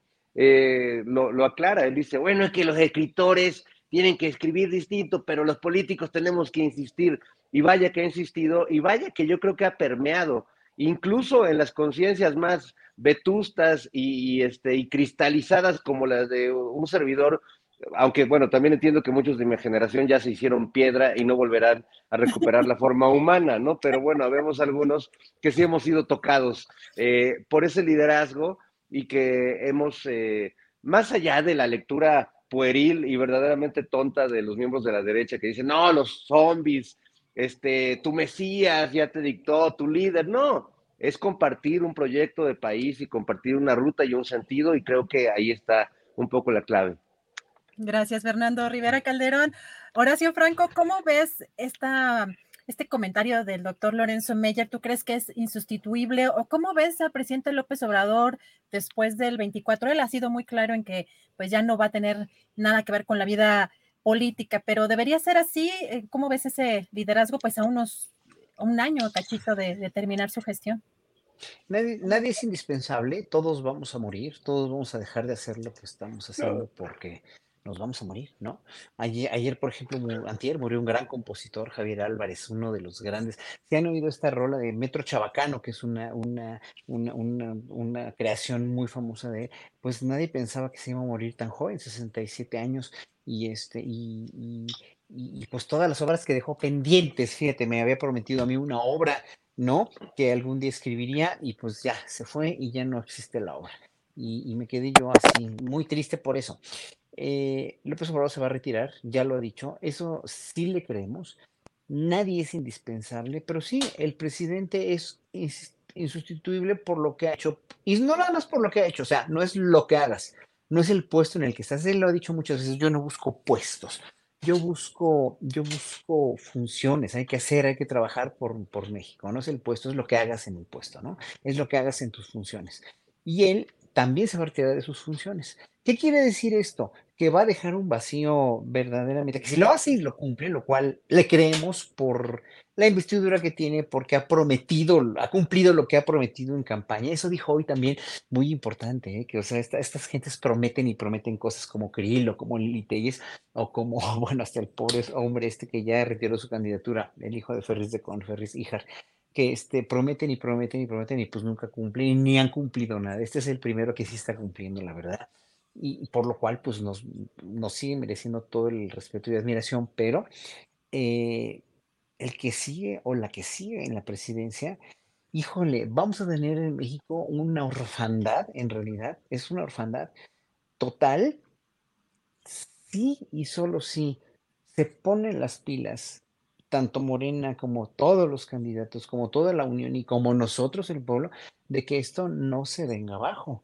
porque ahorita nos estamos apoyando así. Él es como el, el, el, el Atlas que está sosteniendo el mundo, ¿no? Andrés Manuel. Y, y, y, cada vez que lo veo, sí se, sí le, le, crece la investidura, ¿eh? ¿A poco no le crece la investidura? El Atlas así, ¿no? Pero ¿a poco no crece su investidura? Ahora, o sea, pero sí vez... lo ves así, Horacio. O sea, es que yo no lo veo solo, al contrario. No, no, no, no, no está solo. No, pero ahora que es se vaya, Atlas, ahora pero que el se Atlas vaya. no está solo. No, no está, bueno, el, el, mundo le está cooperando también, obviamente, sí, obviamente el mundo, eh, o sea, el, ¿tú crees que el Atlas estaba cargando un mundo de veras? Pues no, pues no existe algo así. No, no, no, me refiero, me refiero como figura moral, pues, como figura que está ahí, que está cumpliendo, ¿ok? Que está, o sea, no, él no está cargando con todo, tiene un gran equipo, tiene un gran pueblo, tiene un Pero montón además de gente me parece que, que se ha ocupado, se ha ocupado didácticamente mañana tras mañana de poner a los funcionarios y poner a los secretarios a que los conozcamos. Oye, como Mejía Verdeja, como Mejía Verdeja, mira, sí. aguas, ¿eh? Porque sí, porque, porque ahí no sabe, mira, uno no sabe al 100% para quién trabaja, en realidad. Y entonces en un momento donde puede salir gente como Mejía Verdeja que la, realmente, por muy buen político que sea o muy bueno que quiera ser como candidato, pues la regó, la cagó como la puta, bueno, también, te acuerdas, bueno, a mí me da mucho dolor y mucha pena con la, la, la, la regó que de, no va a ganar. Como, o, como, o como la, la, la exsecretaria de, de este, la, la, esposa de John Ackerman, ¿no? Como está, se me fue el nombre, sí, Irma O sea, pero fíjate o sea, qué útil ha sido, o sea, por eso me refiero a que hay pedagogía, o sea, el presidente me, me, o sea, se ha encargado de preparar a la gente y de preparar a los propios funcionarios para que enfrenten, para que den la sí, triste cara. Sí, sí, pero quiere decir, no quiere decir que no se vayan a equivocar y se pueden ah. No, no, bueno. Decir, no, no, quiere decir que, no, que, que, Andrés Manuel no se haya equivocado, pero, a ver, ahora voy al vacío, voy a la orfandad que nos va a dejar. O sea, es tan fuerte. Ah, eso va a estar de la fre la orfandad va a estar de la fregada. Vamos eso a estar tristes todos como, como un rato. Seguro, seguro todos tienen ya sus videocassettes con la mañanera del día este, 25 de mayo. Y ya ¿Cómo videocassette, Fernando? Mira, ¿Quién ya tiene tengo... videocassettes, güey? A ver, quiero, quiero que me enseñes quiero que me enseñes un videocassette que tengas ahí en tu casa. No lo creo. A ver, entonces, ahorita te lo traigo. Sí te lo, sí te lo vas a... O sea, no, yo, ustedes... lo que, yo lo que creo es que lo que eh, entiendo lo que dice Horacio y sí me preocupa también porque ya él dijo que se va a retirar y yo la propuesta que tengo es que se vuelva eh, una especie como de Sara García en Mundo de Juguetes, ¿se acuerdan? Que, que, podamos ir a visitarlo como Graciela Mauri, así llegar y tocar la vuelta de y este deja cuéntanos tus historias no y déjanos este sí. cuéntanos Viste, un cuento porque le hacemos sí, unos verdad... cairelitos unos cairelitos a la Francis que quedarán pues, para que salga de Cristina Salinas. Exacto. No no estaría genial pero no lo va a hacer sin o sea no, lo va a hacer. y el problema es que, bueno, en primer lugar, el fenómeno de la mañanera, por ejemplo, lo van a, lo van a seguir, ¿cómo lo van a retomar? Miren, la verdad sea dicha, cuando, cuando la mañanera la retomó Hola Francis Cordero la primera vez del COVID, o el mismo Adán Augusto, sí fueron mañaneras muy ejecutivas, pero menos sabrosas, menos, menos, o sea, sí, eran mañaneras, o sea, cuando este hombre abre la boca realmente, y no es que yo lo admire ciegamente todo lo que hace, porque hay cosas que, que, que, que del mismo gobierno me parece que no están funcionando, pero la mayoría sí, y la mayoría económica, la mayoría política, la mayoría de, de, de no, no en seguridad, obviamente, porque está de chupas, eso ya lo hemos platicado mucho, pero sí, realmente cuando abre la boca este hombre, no a pesar de que lo diga diario, diga cosas diario, que el pueblo, eh, que, que, tonto es aquel que diga que el pueblo es tonto, todas sus verdades, no aburre, no cansa, porque finalmente sabes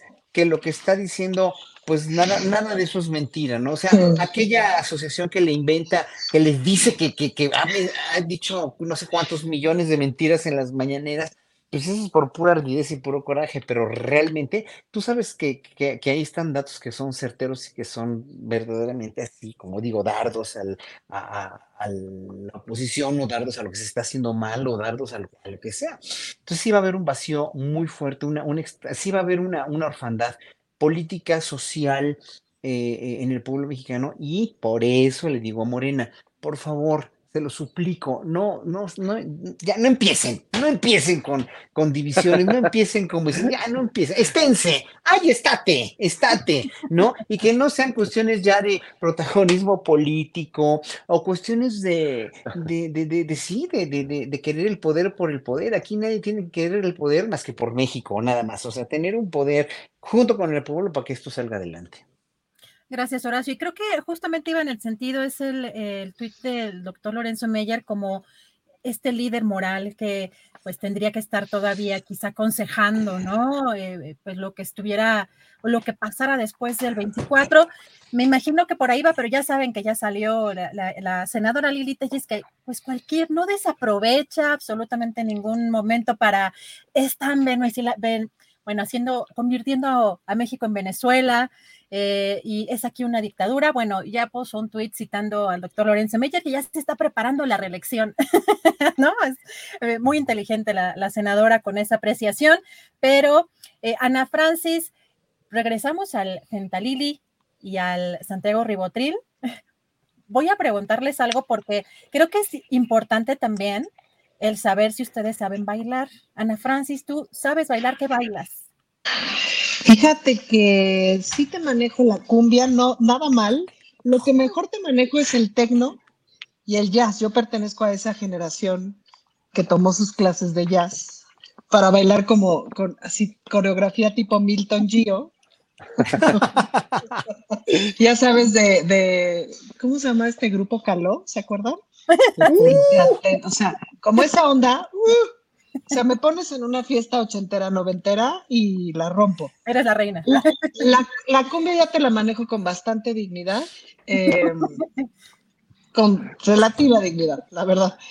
Eh, ¿Y qué más? Y no bailo mal, ¿eh? Porque ahora sí que como persona del escenario, digamos, de las cuatro reinas chulas es probable que sea la que peor baila, lo cual tampoco es mucho decir porque las otras tres tampoco es que se lucen, digamos, por su calidad coreográfica, pero, este, pero doy el gatazo, sí doy el gatazo.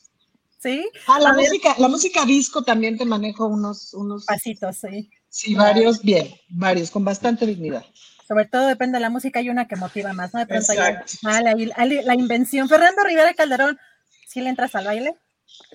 Pues sí, fíjate que dicen que los músicos no bailamos, pero cuando me enteré que, que, bailar es la expresión horizontal de un deseo vertical, o más bien la expresión vertical de un deseo horizontal y viceversa, eh, me encontré ahí un, un, hermoso camino. Y bailo horrible, pero de niño mi mamá me metió, eh, no sé por qué, a unas clases de hawaiano y taitiano con mis hermanas.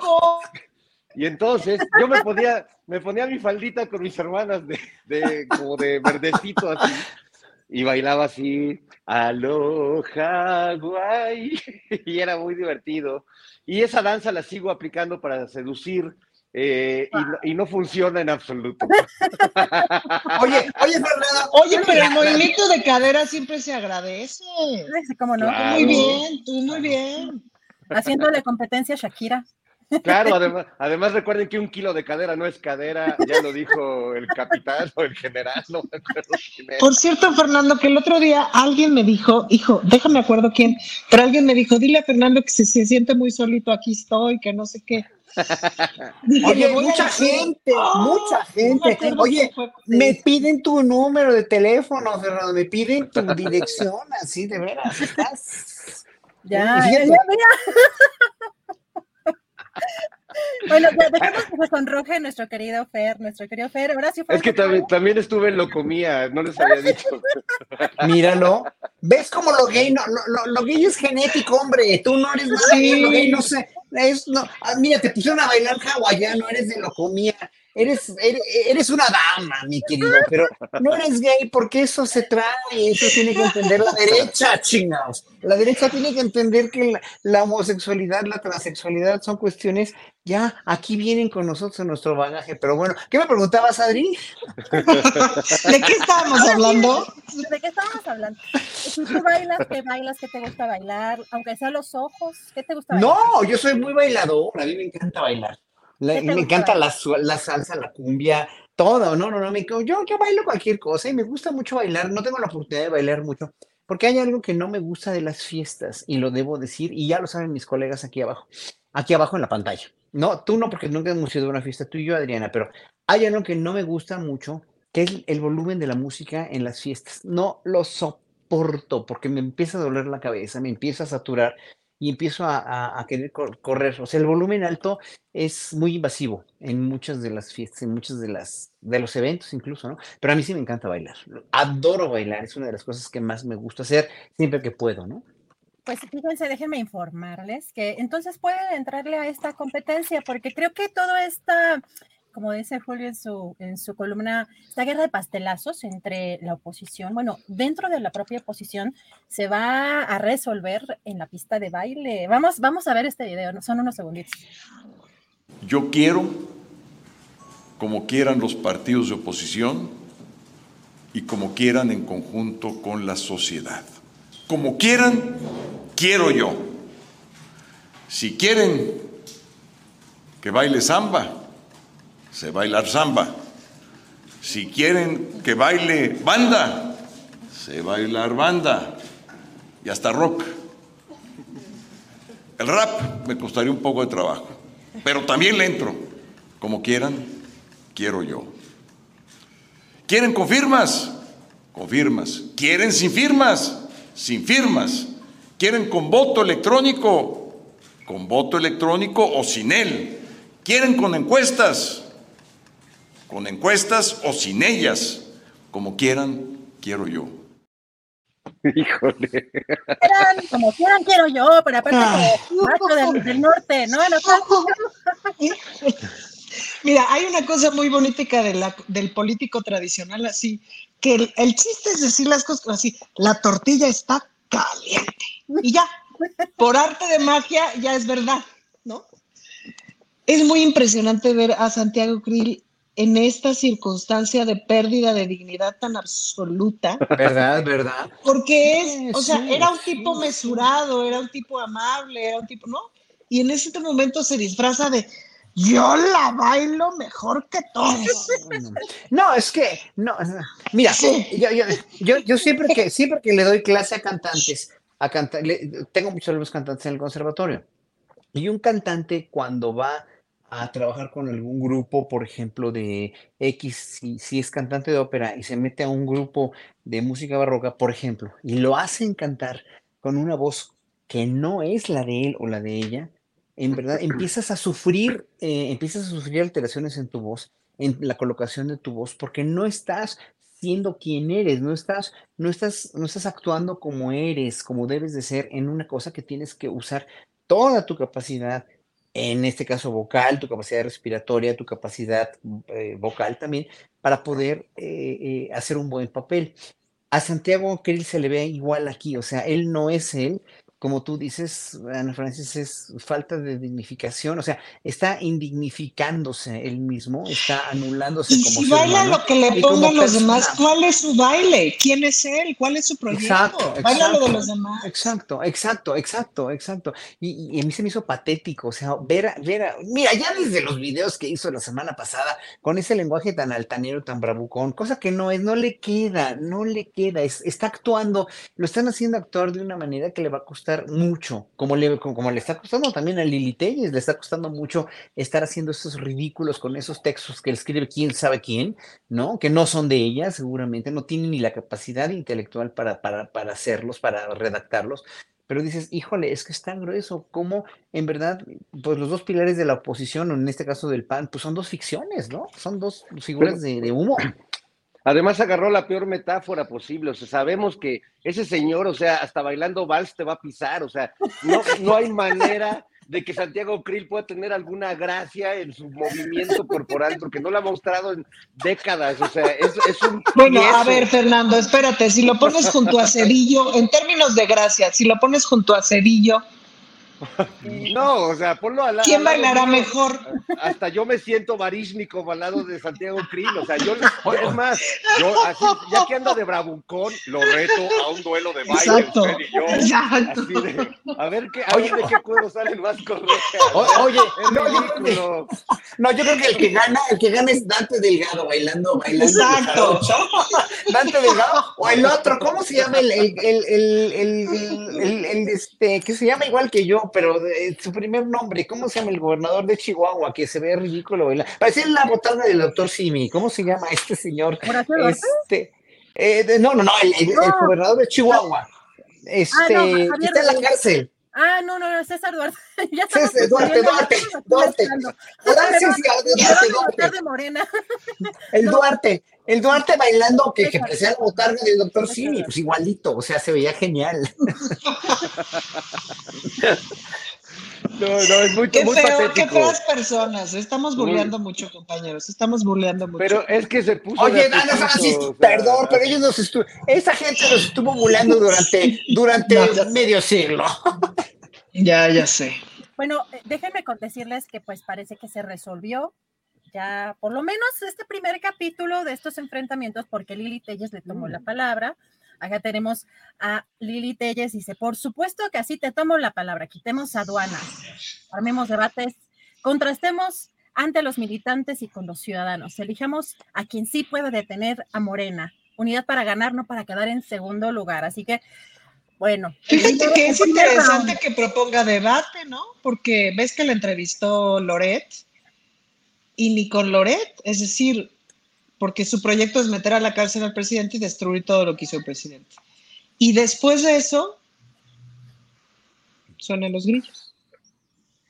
Y hoy el presidente precisamente se burló. Es interesante también cómo el presidente Sí. pues toma estos temas con esa, con ese humor, ¿no? Y que hasta eh, creo que al final decía algo así como eh, el pueblo te, no sé cómo dice ánimo, Lili, el pueblo Sí, te Lili, se aguanta. aguanta, el pueblo se levanta. El pueblo se levanta, exacto. Terminaba así con ese video, ¿no? Ese bullying también que hace el presidente. eh, Pero habíamos de hacer una porra que rime con baila.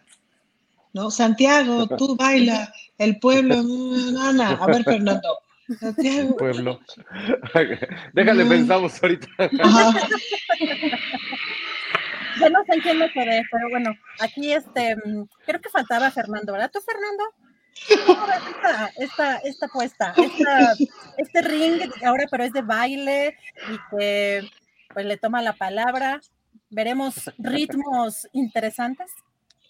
No, pues mira, ya se vio y como Santiago Krill lo dice que en la oposición eh, van a bailar al son que, que les toquen, o sea, no hay propuesta, lo que hagan, ¿no? Ahorita que escuchaba a Krill diciendo yo bailo esto y bailo rumba, salsa y mambo, en realidad lo que está diciendo es, y vuelvo a citar a Groucho Marx, estos son mis principios y si no les gustan tengo otros, Eh, ayúdenme, ayuda, este, pélenme.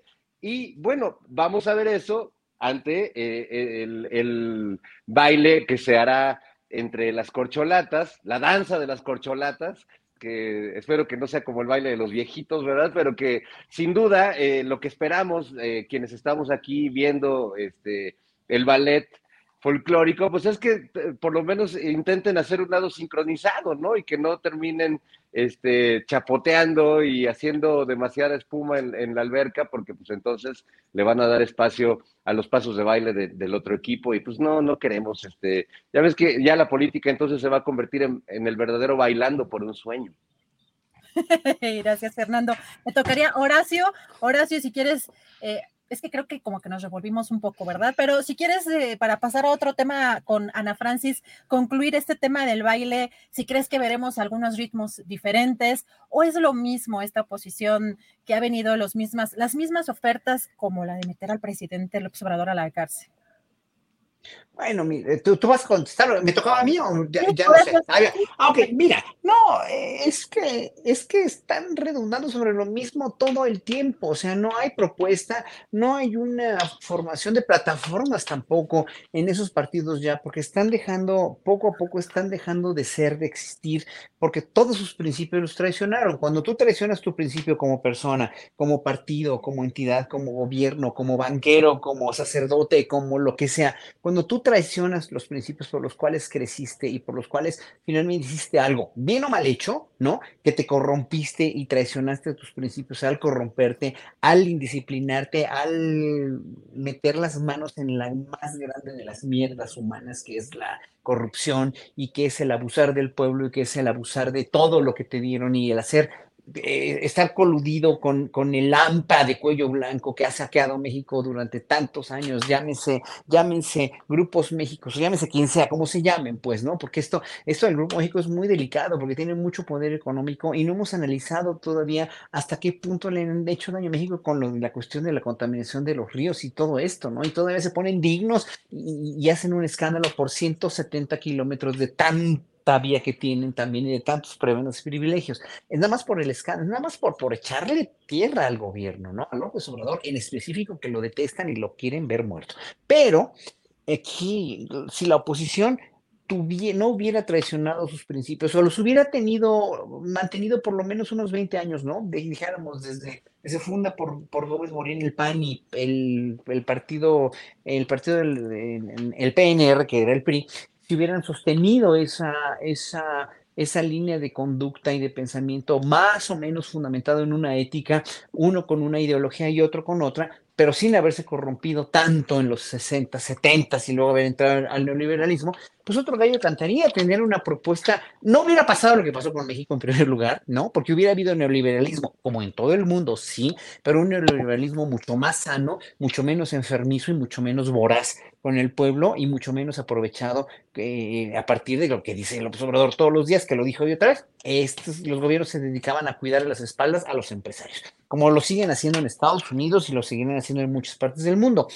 Entonces, ¿qué es lo que pasa? Pues esta posición no tiene ningún, ningún principio. Entonces, al no tener principios, al no tener claro qué quieres y qué, qué va a ser de, de, cuál va a ser tu plataforma de propuestas de, de cambios, empiezas a, a, inventar y hacer lo que hacen ellos, decir que todo esto es un, una verdadera tragedia, una desgracia, que nada funciona cuando pues los vemos en los indicadores económicos, los sueldos, los sale, la cuestión de, del ranking de pobreza que se ha ido disminuyendo, la cuestión de obra pública, la cuestión de salud, etcétera, etcétera. Entonces empiezan a ver más, se empiezan a enojar más porque son como niños chiquitos con berrinches que ya tienen para dónde, para, o sea, ya les compraron todo lo que querían, ya tienen todos los juguetes y quieren algo que no existe. Entonces empiezan a hacer berrinche, coraje y no pueden más. Esa es la plataforma del, del que no puede más y que traicionó sus principios. Gracias, Horacio Franco. Ana Francis Moro, tú quedaste en contarnos lo que sucedió con detalle en el Congreso, porque además yo debo decir que la verdad, sobre todo porque pues, eh, está aquí en la como en la Cuauhtémoc como alcaldesa Sandra Cuevas, yo de, no me puedo enterar de, directamente porque me tiene bloqueada, ¿no? Pero, pero, me tengo que enterar por terceras fuentes, no, no de la manera más directa como, quisiera. Pero cuéntanos qué ha pasado, porque se ve mucha vida, como dices, y mucha actividad, sobre todo en el Congreso de la Ciudad de México. Y pues eh, es un punto también creo que importante de, estos giros de pronto políticos, sobre todo que en el, electoral ha movido, ¿no? Fue muy interesante la, la comparecencia de Sandra Cuevas.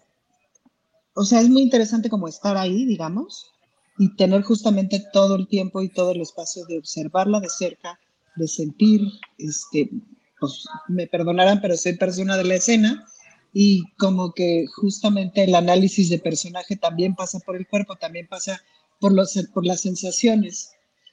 Es todo un personaje, Adriana, y es muy impresionante la historia que ella se cuenta. Y ojo, porque hay, hay yo, yo identifico cuatro alcaldes gángsters, entre los que está Sandra Cuevas, cuatro alcaldes gángsters de la oposición. Y los otros tres mienten, y saben que están mintiendo, pero ella no necesariamente sabe que está mintiendo. Y eso es súper interesante. Es como em, cuenta toda una historia, todo el tiempo está hablando de sí misma. Yo hice esto, yo hice otro. Habla de sí misma en tercera persona, lo que Sandra Cuevas hizo, lo que Sandra Cuevas dice.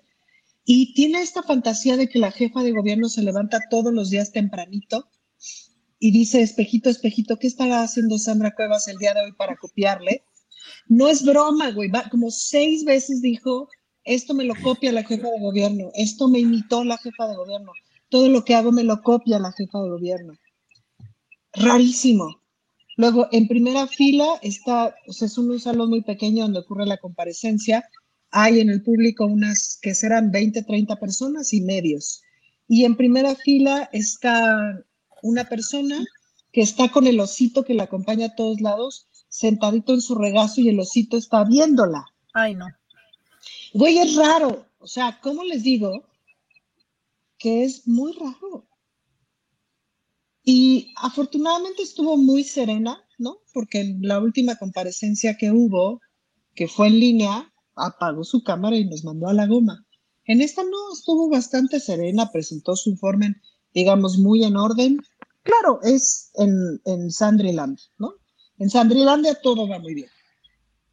Em, y pues sí, te da unas respuestas como del tipo, oye, a ver, todo esto, esto, esto y otro, que no dice de dónde sacas el dinero para hacerlo, y dada la alcaldía donde gobiernas, pues una se tiene que preguntar de dónde sale el dinero, Sandra. Y ella responde, o sea, ella opta por no responder. Y no le parece extraño reportar cosas que hace y que no se gastó ningún dinero del presupuesto, pero sí es así de, y si no es el presupuesto, sister, entonces ¿de dónde? Entonces, eh, estoy tratando de ser lo más descriptiva que puedo, ¿no? Como para no, para tratar de no calificar me llama mucho la atención como esta obsesión que tiene con la doctora Sheinbaum y me llama mucho la atención lo del osito, güey, lo del osito sí me dejó frío. Ya sabemos que este, ya, ya habíamos hecho una investigación de que el oso es el coordinador de asesores de Sandra Cuevas. Este, Ana. ¡Qué oso! Tiene características que, son juntas, eh, por ser funcionaria pública, llaman la atención, ¿no? El uso de ropa de marcas exclusivas, eh, sumamente costosas, ¿no? La forma, incluso también, digamos, como de lujo que se viste para eventos, o sea, no, es que tenga nada de malo, pero hay una combinación de factores que tú dices. Bueno, y cerró las calles. ¿no? Se viste de noche para una presentación, para la inauguración de un parque, ¿no? Y cerró las calles con maquinaria y vehículos de la propia alcaldía. No, pero eso, no, lo del que no pudiéramos pasar en, ¿no? a nuestro estacionamiento, bueno, al estacionamiento donde nos toca. Pero ni nosotros ni, ni, los panistas, ni nadie, ¿me explico? ¿Quién sabe a qué partido representa? Porque todos los alcaldes eventualmente hablan del proyecto al que representan. Ella se representa a sí misma y ella es su propuesta y ella es su partido y ella es su idea y ella, ella, ella es, no sé ustedes, pero ella es. Fíjate, es una, están diciendo, nada más, perdona, nada más hago un pequeño comentario porque dice, no se sabe vestir y no se sabe maquillar. No es que no se sepa, sino que como que de pronto hay cosas como que no hacen clic, ¿no? O sea, no puede vestirse como quiera, pero llama la atención la combinación de ciertos factores, eh, incluso la, la, y la prudencia, en la prudencia del uso de marcas tan costosas en este país. Eso no está bien, no se ve bien y no está bien. Eh, porque además, otra vez, ¿y de dónde sale el dinero? Claro, ahora sí, perdóname, Horacio. Nada más quería hacer. No, nada, no, lo que iba yo a decir es que todo esto a mí me parece un poco creepy. Lo que dice la palabra inglés, en inglés es creepy, ¿no? Es así de lo del oso. Es como, como de veras de miedo, de miedo, un poco de, de, de, de, de por qué esas conductas tan, tan egocéntricas, tan, eh, eh sí, egocentristas de una manera tan, tan fuerte, o sea, no le importa nada más que ella, en realidad. Cada que le ha visto actuar, cada que le he visto proponer, cada que le he visto, sí, eh, fungir como funcionaria, nunca habla de, nunca habla del pueblo, nunca habla de, de nada más que de ella. O sea, es, siempre todo redunda en ella, aunque sea hacer obra pública, redunda en ella, en ella, en ella, en ella. Y eso es bien peligroso. Bueno, pues es que es un, es un caso muy patológico. ¿eh? Ese ya es, ya es un caso para también de psiquiatra. ¿eh? Perdón que lo diga así, pero sí, muy, muy fuerte, muy fuerte. Ahora, la, la pregunta es, Adriana, ¿por qué te bloqueó Sandra Cuevas?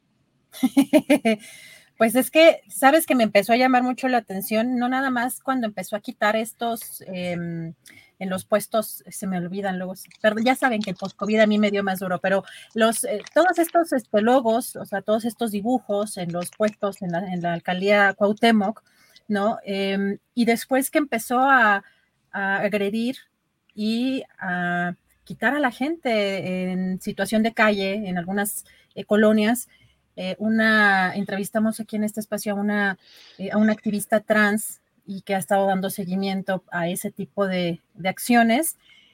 Y la actitud y en los videos en los que se ve eh, cómo busca esta limpieza incluso social. hice, creo que algún, reclam alguna, algún comentario este, en ese sentido, creo, y, o sea, pues me bloqueó. me bloqueó, este, pero eso sí, critica de pronto a otras personas que no están bien informadas, pero pues bueno, si no está uno pudiendo tener directamente la información desde su cuenta de Twitter, que es donde está bastante activa, pues, ¿no? pero, pero bueno, yo, yo ya me, me, me colgué aquí un poquito. Eh, nos toca, pues antes de cerrar la mesa para Canal 22, me gustaría que, que, compartieran, pues, eh, pues algún postrecito, algo que, algún anuncio, algo que quisieran eh, pues compartir con la audiencia de Canal 22 antes de, cerrar esta mesa. Me, iría pues con Ana Francis. Ah, bueno, creo que empezábamos contigo, Ana. Pues creo que yo les querría decir que le echen un ojito al video que sacó Claudia Sheinbaum sobre el sistema del agua y cómo está jalando, porque está muy bien explicado. Es decir, olvídense de la doctora, está muy bien explicado el cómo está funcionando el agua en la Ciudad de México, todo lo que hay, todo lo que se ha corregido y todo lo que falta corregir y los sistemas que nos alimentan y todo, porque es todo un reto. Y empezando el sexenio era de, o sea, era de válvulas de las de acá. Entonces, creo que vale la pena que lo vean, porque bueno, a mí me gusta mucho como entender esas cosas y, o sea, ahorita estoy muy clavada como tratando de entender cómo funciona el asunto del uso de suelo. Este, en fin, estoy en eso y voy a grabar un video sobre eso. Espero que me salga tan bien explicado como los que explica la doctora. Pero, eh, híjole, hay tantas cosas que no sabemos y que estamos enterándonos de cómo funciona, que eso me da emoción. Y ya, Gracias, Ana Francis. Postrecito, un minutito, Fernando, ¿con qué quieres cerrar la mesa de Canal 22? Bueno, pues este, celebrando la llegada del monstruo del inframundo, que ya este, lo trajeron, esta pieza arqueológica increíble, que yo no sé si la trajeron para que pelee con el Popocatépetl en una batalla así como de Godzilla este, contra otro Cayu, pero pues me da gusto porque además eh, conozco la zona arqueológica de Chalcatzingo, es una zona eh, muy, muy bella y muy interesante ahí en Morelos, digamos que pasando Cuautla, y hay muchos glifos que hablan sobre pues la fertilidad, sobre una un culto solar muy, muy poderoso. Entonces, bueno, me da gusto que ese monstruo del inframundo, que ante los monstruos de, de, del mundo real que tenemos aquí al lado, pues la verdad es que hasta se ve tierno, se ve buena onda y yo pues le mando aquí mis saludos y saludos a Jalapa también. Gracias, Fernando. Sí, en un minutito, ¿qué postrecito para Canal 22 quisieras agregar? Pues dos, bueno, tres cosas. La reflexión sobre el escoger los ministros y los magistrados de la Suprema Corte, el pueblo ya lo tiene que ir absorbiendo, ¿no? Como dijo Jaime Cárdenas, hay que hacerlo realmente con, con, mucha información, ¿no? Tienen que informar bien, número uno. Número dos, la cuestión del empoderamiento este, eh, político de la Suprema Corte, que no tiene nada que hacer, que los que violan la ley y la Constitución son ellos, precisamente por, por ganar más que el presidente, pero por muchas otras cosas, moralmente por no estar con el pueblo, en realidad, y esto, pues qué padre que ya sepamos todo lo que tienen que hacer los ministros de la Corte, qué, qué bueno que se nos está abriendo el mundo a tantos ciudadanos sobre, sobre cuál es el y cuál debería ser el verdadero papel de la Suprema Corte, que los ciudadanos del Estado de México vayan a votar, por favor, que reflexionen, que no tengan miedo, que tienen que denunciar si ven, tomen las despensas, tomen todo lo que les, les den los, los, los, los cochinos, como dice el presidente, cochinos, porcos, cerdos, marranos, frijoles con gorgojo, lo que sea, y voten porque tienen, por quien tengan que votar, sin que les laven la conciencia y sin miedo,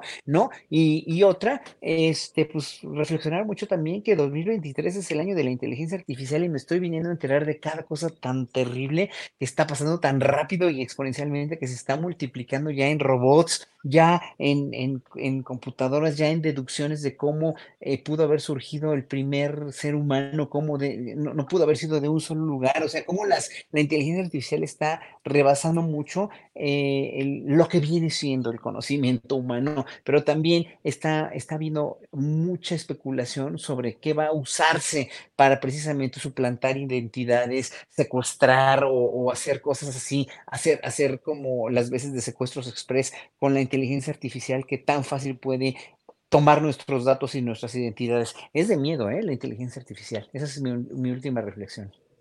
Gracias, Horacio Franco. Pues ya llegó la hora de decirle adiós a Canal 22. Muchas gracias a todos. pueden seguir por YouTube para el último capítulo, el trámite final. Oye, qué maravilla. Yo les voy a, bueno, yo les voy a presumir, creo que se parece, creo que se parece a una maestra. No sé si. ¿No? ¿De dónde sacaste la, la señorita Canut, la señorita Canuta, la de Archie. No, no, una, ma no, una maestra. El, no, el maester, ¿no? No, me va a regañar mi amiga, es una amiga, lo, lo, lo una amiga lo tejió. Este, pero bueno, obviamente, este, sí es un, un, personaje película, pero dije, bueno, yo no me quedo atrás y, dije, de ¿no? De una, de una, de una maestra en particular. Eh, querida Ana, pues muchas gracias por esta oportunidad de estar con ustedes. Yo les pediría un pequeño mensaje, sobre todo para nuestro querido Julio Astillero, que yo ya vi, que mira, sí nos anda, ¿Anda checando. Sí nos anda checando. Oye, yo quería contestar un par de preguntas de las que me han claro. hecho, que si bailo cumbia chilanga o cumbia colombiana. La verdad es que les manejo más la chilanga. Para la colombiana, respeto mucho a las colombianas y sí están heavies. Me preguntan que si cómo se llama el oso de Sandra Cuevas. A saber. Oye, sí, pues seguro tiene nombre, nombre y hasta apellido. Seguro, pero en fin. Se debe llamar Libidín. Libidín. Es el Libidín oso. El, y Fernando Rivera Calderón no me ha enseñado ningún videocassette, nada más lo quiero dejar asentado en actas. Y mensaje para Julio, Julio, apapáchate, sabroséate, sabrosense, sabrosé en el viaje, descansen, duerme y ya, disfruta. Gracias, Ana que, que aquí, aquí tú tranquilo, acá se te cuida el changar.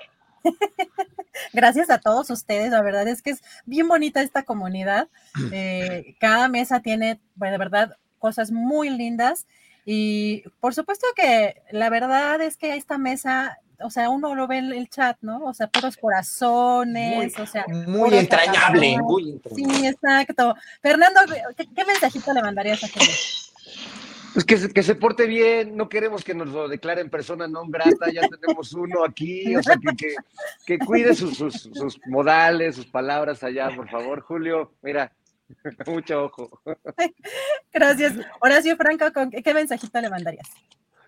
Pues yo que descanse su columna vertebral, nada más. La columna no, porque es lo que nos mantiene también. Que descanse su columna vertebral, que, de, que coma bien, que, que, que, que aprenda de, de, Julio Alexo, porque Julio Alexo, su hijo, es ya estamos en contacto él y yo a veces, eh, se volvió como un gurú de la salud también y de la cuestión de la de la senescencia, de la, no senescencia precisamente de las células del cuerpo. Yo soy muy, muy este, clavado en eso también, de cómo conservar la salud, cómo conservar la mente, cómo ser un ser sano, pues, ¿no? Y este, y, y, y Julio es una persona muy valiosa en eso, es un chavo muy proactivo y, este, y me da mucho gusto que estén los dos con él para que finalmente también les contagie ese cuidado que ya a todos a esta nuestra edad, porque pues somos nuestra edad, eh, tenemos que tener para que, para que nos, para que haya Julio y, por muchos años, y bueno, también, también este, para que toda la familia, para que todos estén bien y sanos y fuertes como lo merecen, porque además Julio sí hace falta mucho. Julio, Julio, ha sido un aglutinador de periodistas grueso, ¿eh? O sea, si hay un programa que tiene el éxito que tiene de los, como los periodistas, no como Álvaro y Alejandro Páez Varela, Álvaro Delgado y Páez Varela, pues es porque él los puso ahí, o sea, les dijo, a ver, empiecen un programa, órale, o sea, en la octava, y miren qué éxito tan tremendo, ¿no? O sea, Julio es como, como un visionario en ese sentido. De ¡Qué barbaridad, señor. Horacio Franco! ¡Qué barbaridad! ¡Carajo! Y, carajo, carajo, sí, carajo. No, y Ángeles Guerrero, pues Ángeles que nunca ha estado en pantalla, que es una mujer maravillosa, una mujer enormemente maravillosa, eh, eh, pues no nada más, no, no es de cuidado, no, no, no es una, no es una, este, una esposa que lo cuida nada más, sino es una cómplice. Y eso está fantástico, por eso la adoro también. Y, y claro, pues, la familia es una familia maravillosa. Y tú, gracias a ti, me imagínate, la productora, y todos, todos, todos. Oye, Temoris, ¿eh? Temoris, me, me, me encanta como conductor, le ha ido agarrando la onda. Muy bien. No, hombre, también. fabuloso. Y la verdad es que ya también es el cómplice aquí con el cual, eh, pues, poder comentar también las noticias, la información y todo lo que está pasando. Muchas gracias por dejarme estar con ustedes en esta mesa el día de hoy. Les deseo un buen fin de semana. Les mando muchos besos y apapachos y nos vemos pues, la próxima semana. Chao. Adiós. Adiós, amigos. Adiós, Adiós. Fernando, Fernando, Horacio. Bye. Muchas gracias a la querida Ana Francis, a Horacio Franco y a Fernando Rivera Calderón. La próxima semana, nuevamente la mesa del más allá. Y recuerden las recomendaciones. Regresa con nosotros nuestra querida María Hahnemann, quien ya está lista con todas las recomendaciones en materia musical. ¿Cómo estás, María? Muy buenas tardes. Hola Adri, Temuris y a toda la tripulación, último viernes de mayo, y en esta semana el tenor mexicano Javier Camarena anunció su temporada 2023-2024 en todas sus redes, con presentaciones en varios lados del mundo, pero con una muy especial en México en el mes de noviembre. Viene a la sala El Cantoral a presentar Cricri. Estén atentos a sus redes. Y ya que ando dando noticias de este tenor, hoy acaba de salir un sencillo dueto con Jesús Navarro de la canción Sabor a mí. La pueden encontrar en todas las plataformas. Y la Orquesta Filarmónica del UNAM da continuidad al foco Ligeti con la obra Lontano, con la que recuerda los 100 años de su nacimiento, ocurrido el 28 de mayo de 1923. Complementa el programa con música para cuerdas, percusión y celesta de Bela Bartok y la Sinfonía número 5 de Beethoven. La sala Nezahualcóyotl, sábado 27 de mayo, 8 de la noche y domingo 28 de mayo a las 12 del día, bajo la batuta de su director titular, Silvainga Sansón. Y LOSEM este fin de semana interpretará Harmony Lere de John Adams, dirigida por el maestro Rodrigo Macías, que es el director general de este orquestón. Y tendrá como solista al maestro Asi Matatías interpretando el concierto para violín de Johannes Brahms. La cita hoy en la sala Felipe Villanueva de Toluca a las 8 de la noche y el sábado 27 a las 6 de la tarde en el Centro Cultural Mexiquense Anáhuac Huizquilucan. Y en días pasados, el 20 para ser exactos, se estrenó a nivel mundial la obra Pasión de Violetas del compositor mexicano Antonio Juan Marcos, a quien tenemos en este espacio para que nos cuente un poco más. Maestro, bienvenido a este espacio de Astillero Informa. Muchas gracias, María. Muy contento de estar aquí en este espacio compartiendo unos minutitos contigo. Como lo he mencionado en días pasados, se estrenó su obra Pasión de Violetas, inspirada en la vida de la maestra chilena Violeta Parra. ¿Por qué Violeta Parra?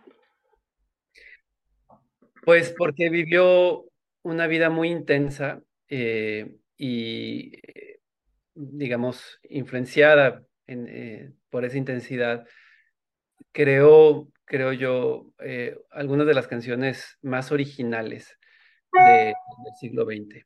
Entonces, para mí eso, su originalidad y la intensidad creativa y la intensidad de vida son factores clave este, que me inspiraron a componer la música para ella, eh, la música homenajeando a ella. Vemos que varias de sus obras ganadoras de premios le han inspirado a personajes muy especiales, como Octavio Paz, Juan Rulfo. ¿Qué es lo que hace clic? Me imagino que al leerlos para componer inspirados en ellos. Sí, pero también muchas veces la musicalidad del texto. Es decir, eh, por un lado está lo- el contenido de lo que se lee, el contenido eh, racional, ¿no? Inte- intelectual, la riqueza de las ideas, pero las ideas también tienen un sonido en, las palabras. Y los compositores que he escogido, eh, los escritores, perdóname, que he escogido, son aquellos que, que van hilando las palabras con una riqueza sonora intrínseca y que me, me inspira a tratar de, digamos, em, poner en evidencia esa riqueza sonora que ya está implícita en el texto. ¿Y en dónde podemos escuchar sus obras? Pues la mejor manera es en mi sitio internet, antoniocomposer.com. Ahí he estado poniendo la grabación de, mis trabajos, eh, de, una gran mayoría, y también descripciones de cuándo se presentaron mis piezas, en, dónde se han tocado, eh, quién las estrenó, eh, las notas de programa, ese tipo de cosas. Entonces, ese para mí es como el lugar más, más centralizado donde me gusta compartir mi trabajo. Es el sitio internet antoniocomposer.com. Perfecto, maestro. Pues muchísimas gracias por su tiempo. Un placer poder saludarlo. Muchas gracias, María. Gracias a ti por este espacio. Pues ahí lo tienen, un orgullo nacional, el maestro Antonio Juan Marcos. Y ya me les voy, solo que les quiero recordar a la audiencia que Astillero Informa es un proyecto que se autosustenta y vive gracias a sus aportaciones. Aquí las cuentas por si quieren donar. Y los invito a seguirme en las redes. Me encuentran en Facebook, Instagram, Twitter, YouTube y Spotify como María Hahnemann Vera. Les deseo a todos un feliz y musical fin de semana. Y si tienes un sueño, no te rindas. Gracias a nuestra queridísima María Hahnemann tenemos cada semana, recuerden, recomendaciones, películas y series con Jesús Taylor. Ya lo agarré también. No, ahora sí no puede ser café. Estamos a 27 grados prácticamente. Es café rojo con hielos y una rebanada de limón. y un roncito. no, no, te voy a decir que tiene porque es un menjurje raro, ¿verdad? Pero luego les paso la receta. ah, bueno. ¿Cómo estás, querido Jesús? Muy bien, muchas gracias. Saludos a la audiencia. Y querida Adriana, pues tenemos un estreno el día de hoy en Netflix y ah, me lo quise recomendar por, por lo emotivo que es la película y creo que también la importancia de resaltar esta preciosa labor que es la docencia. 15 de mayo acabamos de celebrar el Día de la Maestra, del Maestro, aquí en México, y Netflix sube esta película, que es nueva, es de este año 2023, que hace una referencia a esta preciosa labor, yo tengo que eh, mencionarles, si me permiten, ¿verdad? Que eh, yo vengo de familia de maestros, mi madre, mi hermana, una de mis hermanas, Laura, son maestras de eh, carrera, ¿verdad? De carrera normalista, ya están jubiladas las dos. Y yo recuerdo de niño haber visto muchas cosas, porque mi mamá me llevaba al, turno de la tarde cuando no tenía con quién dejarme, me llevaba a la escuela, así que repetía escuela. Y, vi inclusive zonas pues bastante rurales, con muchas carencias en escuelas públicas, muchísimas carencias. Y esta película habla de eso, ¿sabes? La dirige Ernesto Contreras, que es un buen director mexicano, ya le he recomendado, les he recomendado un par de películas de él, muy buena dirección. Está basada en una novela, fíjate, la novela que se llama igual, igual que la película que está viendo el cartel, El último vagón, eh, está escrita por una española, Ángeles Doñate y ella eh, tomó esta historia de sus experiencias y de sus vivencias, porque la novela y por consiguiente la película está ambientada en México, eh, en este México de carencias, en este México rural. Eh, no nos dice la época, pero no es una época reciente. Por ahí, se, si ponen atención en la película, se va a dar cuenta que ya pasaron muchos años, muchos años y me gusta esto porque puede ser el día de hoy, ¿verdad? O puede ser hace 50 eh, años o 60 años. Pero, eh, eh, pues, la historia, si bien el guion, y lo debo decir, hay cosas que del guion no me gustaron, lo siento un poco apresurado, muy, un poco forzado, sobre todo el desarrollo de las emociones y algunas cosas que se dan en la película.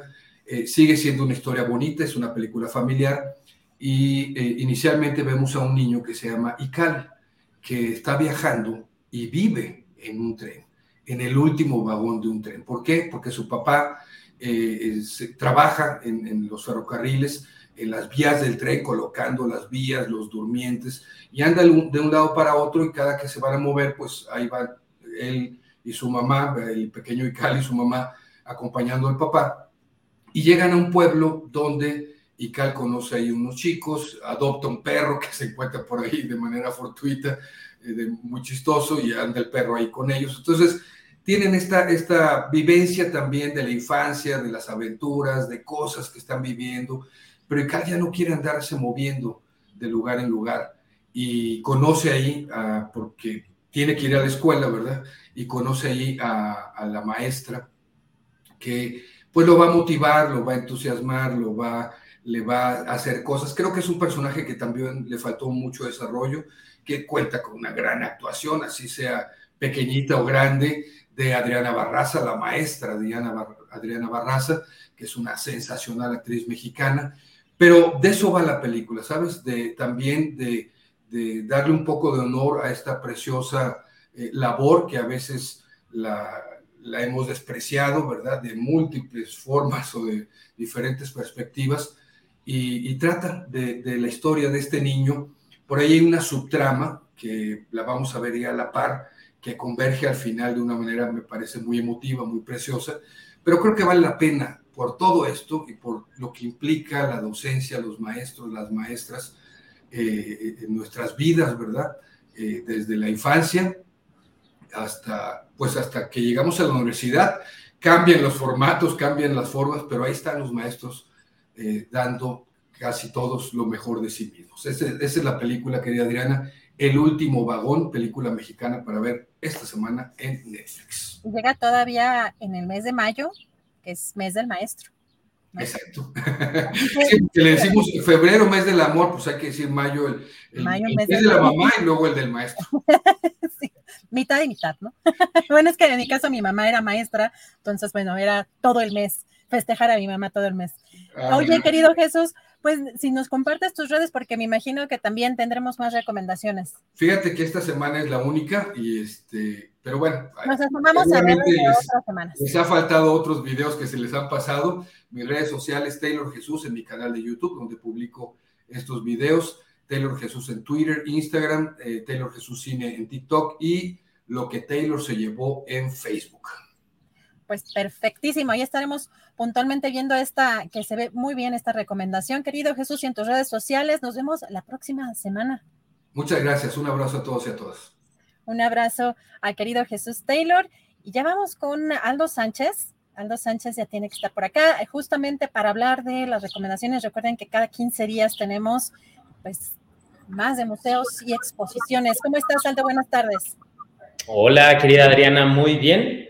Eh, muy contento de que sea viernes y bueno, pues aprovecho para enviarle un saludo a nuestro querido Julio que debe estar disfrutando por esas, por esas tierras y con su querido hijo, ¿no? Y bueno, pues esta vez vamos a hablar de una exposición que yo curé este, y que se abrió ayer en el Museo Universitario del Chopo. Entonces, pues me da mucho este, gusto eh, hablar de esta exposición porque pues me siento muy honrado de que me hayan invitado a hacerla porque es en el 36, en el marco de la del 36 edición del Festival Internacional por la Diversidad Sexual. Este es el, pues, un festival muy famoso, este, pues desde hace 36 años que se lleva a cabo y desde hace 36 años parte de, esa de ese festival es esta, es esta exposición que siempre concede en el Museo del Chopo, ¿no? Entonces, bueno, pues para muchos artistas y muchos curadores, pues fue muy importante esta, esta, esta exposición. Y ahora, bueno, pues eh, decidimos abordar el tema de las faltas a la moral. Ese es el título de la exposición y ese es el tema. Y a mí me parecía interesante hablar eh, de, esta, de este concepto de moral que se ha ido sin duda definiendo a lo largo de estos últimos, a partir de 2018, ¿no? Es decir, me interesaba hablar de las faltas a la moral desde el poder hacia el individuo y no del individuo a la sociedad o del individuo a las instituciones. Entonces, eh, si para la clase política en el periodo neoliberal la moral era un árbol que da moras, pues a partir de 2018 la concepción de moral se define y se redefine cada día en todas las conferencias matutinas, ¿no? Y eso me parece muy interesante, cómo se puede desde eh, una voz presidencial, pues eh, modificar el, significado de un, de un término. Entonces, artistas como Franco Aceves Humana, que presenta toda una serie de retratos en pintura, que él titula, es una serie que él titula Los Impresentables, y que son pues personajes como Diego Fernández de Ceballo, como Hank Ron, como Rosario Robles, como Elvester Gordillo, como Onésimo Cepeda, y acompañados de citas eh, memorables que ellos eh, pues enunciaron en algún momento, como Marta Sagún, que dijo que pues la Fundación Vamos México había sido su juguete durante seis años, o Hank Ron, que él es muy aficionado a los animales exóticos, tiene osos, tiene jaguares, etcétera. Y él, pues, dice que su animal favorito definitivamente es, la mujer, ¿no? Y, bueno, entonces, eh, por un lado es reflexionar acerca de cómo el, el Estado muchas veces en conjunto con los grandes medios de comunicación, pues quieren ver la cara a la sociedad mexicana, ¿no? Eh, por eso presento en esta exposición algo de material hemerográfico de casos como el de la PACA, ¿no? Esta vidente que fue contratada por la Fiscalía, por la Procuraduría General de la República para encontrar una osamenta de Muñoz Rocha en, este, en el Rancho El Encanto. Eh, Enrique López Llamas aborda el programa Solidaridad de Carlos Salinas de Gortari, que todos recordamos que era un programa que se gastaba más en publicidad que en el propio, en las propias obras públicas, ¿no? Pero al mismo tiempo, digamos, personajes como Alejandra Bogue, que nos abre su diario, su diario personal en el que escribe cada día, pues vemos este, cómo, em, digamos, esa lucha diaria por obtener derechos y libertades, pero desde la cotidianidad, ¿no? Desde la, no necesariamente desde un activismo político o desde un, este, em, eh, desde pararse en el estrado de algún congreso, sino son libertades que se obtienen este, desde, desde la cotidianidad, ¿no? Eh, y asimismo, pues Teresa Margolles presenta una pieza nueva que eh, habla de un caso de feminicidio eh, que sucedió en Ciudad Juárez el pasado 28 de abril, hace apenas unas semanas. y bueno, un caso terrible, ¿no? Es una pieza que se llama El Testigo, porque el testigo termina siendo el árbol en el que, eh, en, el que arrojaron el cuerpo de dos mujeres que habían ejecutado en ese momento, ¿no?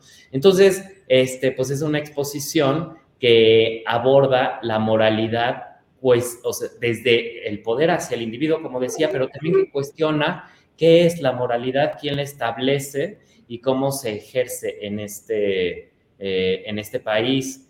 Y, por eso, pues, obra de grandes artistas como Maritza López, por ejemplo, que mm, eh, presenta las famosas fotografías que le hizo a Gloria Trevi para sus calendarios en el 92, 93, 94, 95. Este, pues son unos calendarios que como eh, todo el mundo recordará, pues fueron retirados del mercado en Guadalajara, por ejemplo, que fueron calificados de pornográficos, que, este, que causaron, este, que eran calificados precisamente como una falta a la moral, ¿no? Como una afrenta a las buenas conciencias. Así que se trata de una exposición compuesta por 48 piezas y 20 artistas, Adriana. Y esta exposición, pues, va a estar hasta el 25 de junio y está en, el Museo Universitario del Chopo, que está ubicado en Santa María la Ribera, en Enrique González Martínez 10. El museo abre de miércoles a domingo, atención,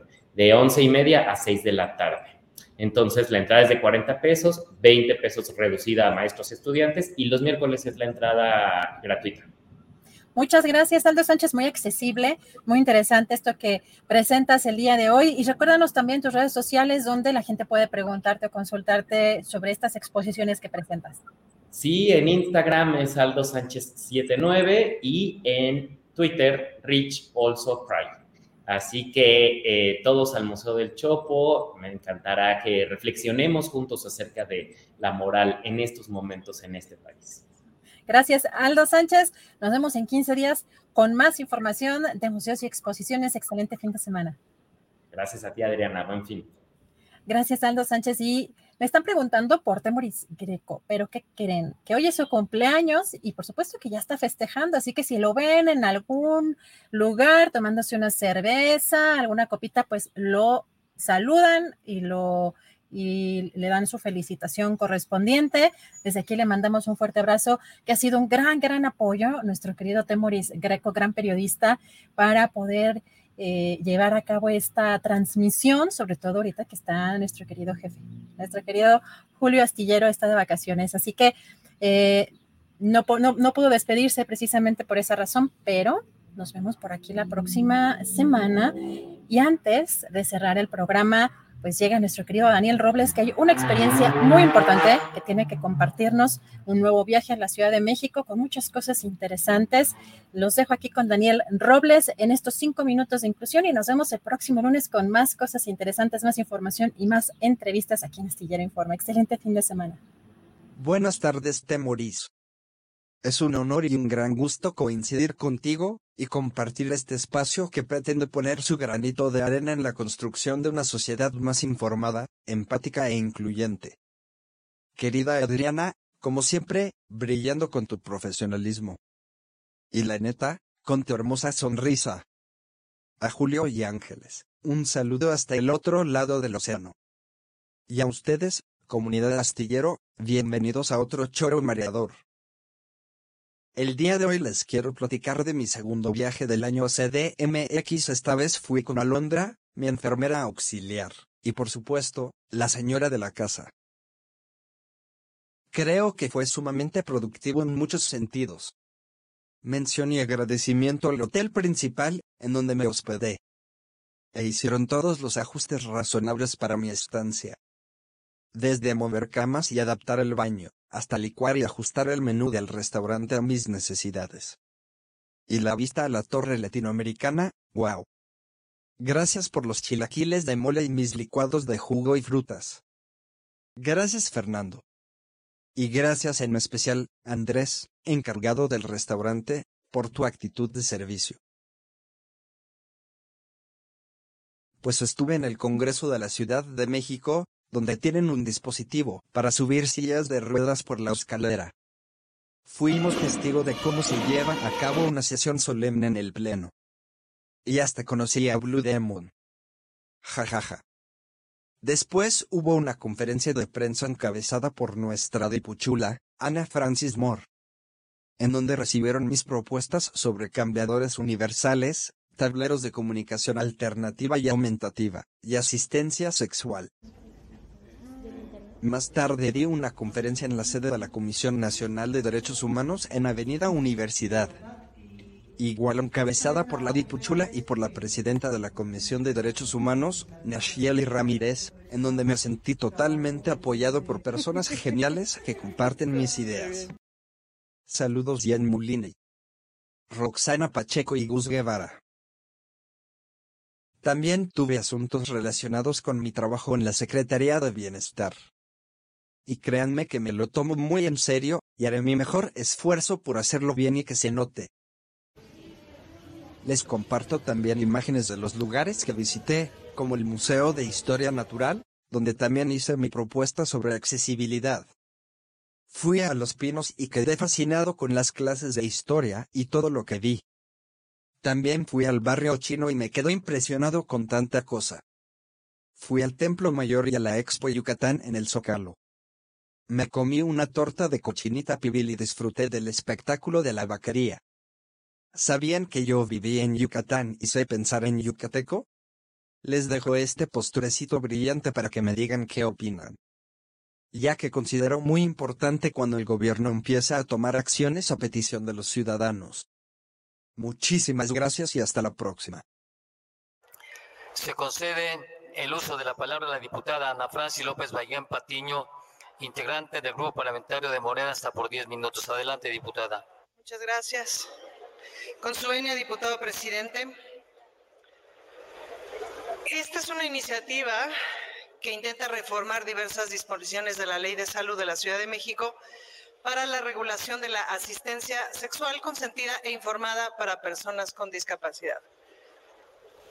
Les quiero contar que la primera vez que yo escuché del término de asistencia sexual fue hace muchísimos años en un simposio sobre derechos sexuales y reproductivos. Entonces, claro, un activista con discapacidad empezó a hablar justamente del término de asistencia sexual. Yo dije, ¿cómo? ¿Qué? Ok. Y entonces ya me explicó de qué se trataba. Y de las cosas que más me sorprendió de su explicación es que me dijo es que las personas con discapacidad como que nunca somos consideradas como entes con vida sexual, con derechos sexuales y reproductivos. Y le dije, tienes toda la razón, es algo en lo que nunca había pensado y que seguramente es algo muy común que nos pasa a las personas que no tenemos alguna discapacidad. Garantizar el pleno, el ejercicio pleno de los derechos humanos de las personas es responsabilidad del Estado y la salud sexual y reproductiva es parte de la salud integral de cualquier persona. Ahora, la presente iniciativa tiene como objetivo que la Ley de Salud de la Ciudad de México reconozca y defina la asistencia sexual como parte de los servicios de salud integral de las personas con discapacidad para garantizar el ejercicio pleno de sus derechos sexuales y reproductivos. Es importante aclarar que es diferenciado del trabajo sexual y esta asistencia no implica que la persona asistente sexual utilice su propio cuerpo para interactuar con la persona asistida, sino que se trata de acompañar a las personas con discapacidad para experimentar y acceder sexualmente a su propio cuerpo o al de otra persona, una pareja, todo en un marco de consentimiento. Y el consentimiento, que es base de toda relación entre cualquier persona, aquí no es la excepción. La iniciativa menciona que se requiere de este consentimiento para que esta actividad se lleve a cabo utilizando los medios de apoyo y ajustes razonables necesarios para que las personas con discapacidad puedan expresar sus deseos. Por otro lado, reconocer legalmente esta figura permite que como Estado tomemos la responsabilidad de garantizar un derecho y de proteger que se ejerza sin poner en riesgo a nadie, buscando brindar certeza y seguridad tanto para las personas asistentes sexuales como para las personas con discapacidad de cualquier conducta que pueda ponerlas en una situación de vulnerabilidad. Al respecto, la presente iniciativa plantea que la asistencia sexual sea un servicio profesional regulado por la Secretaría de Salud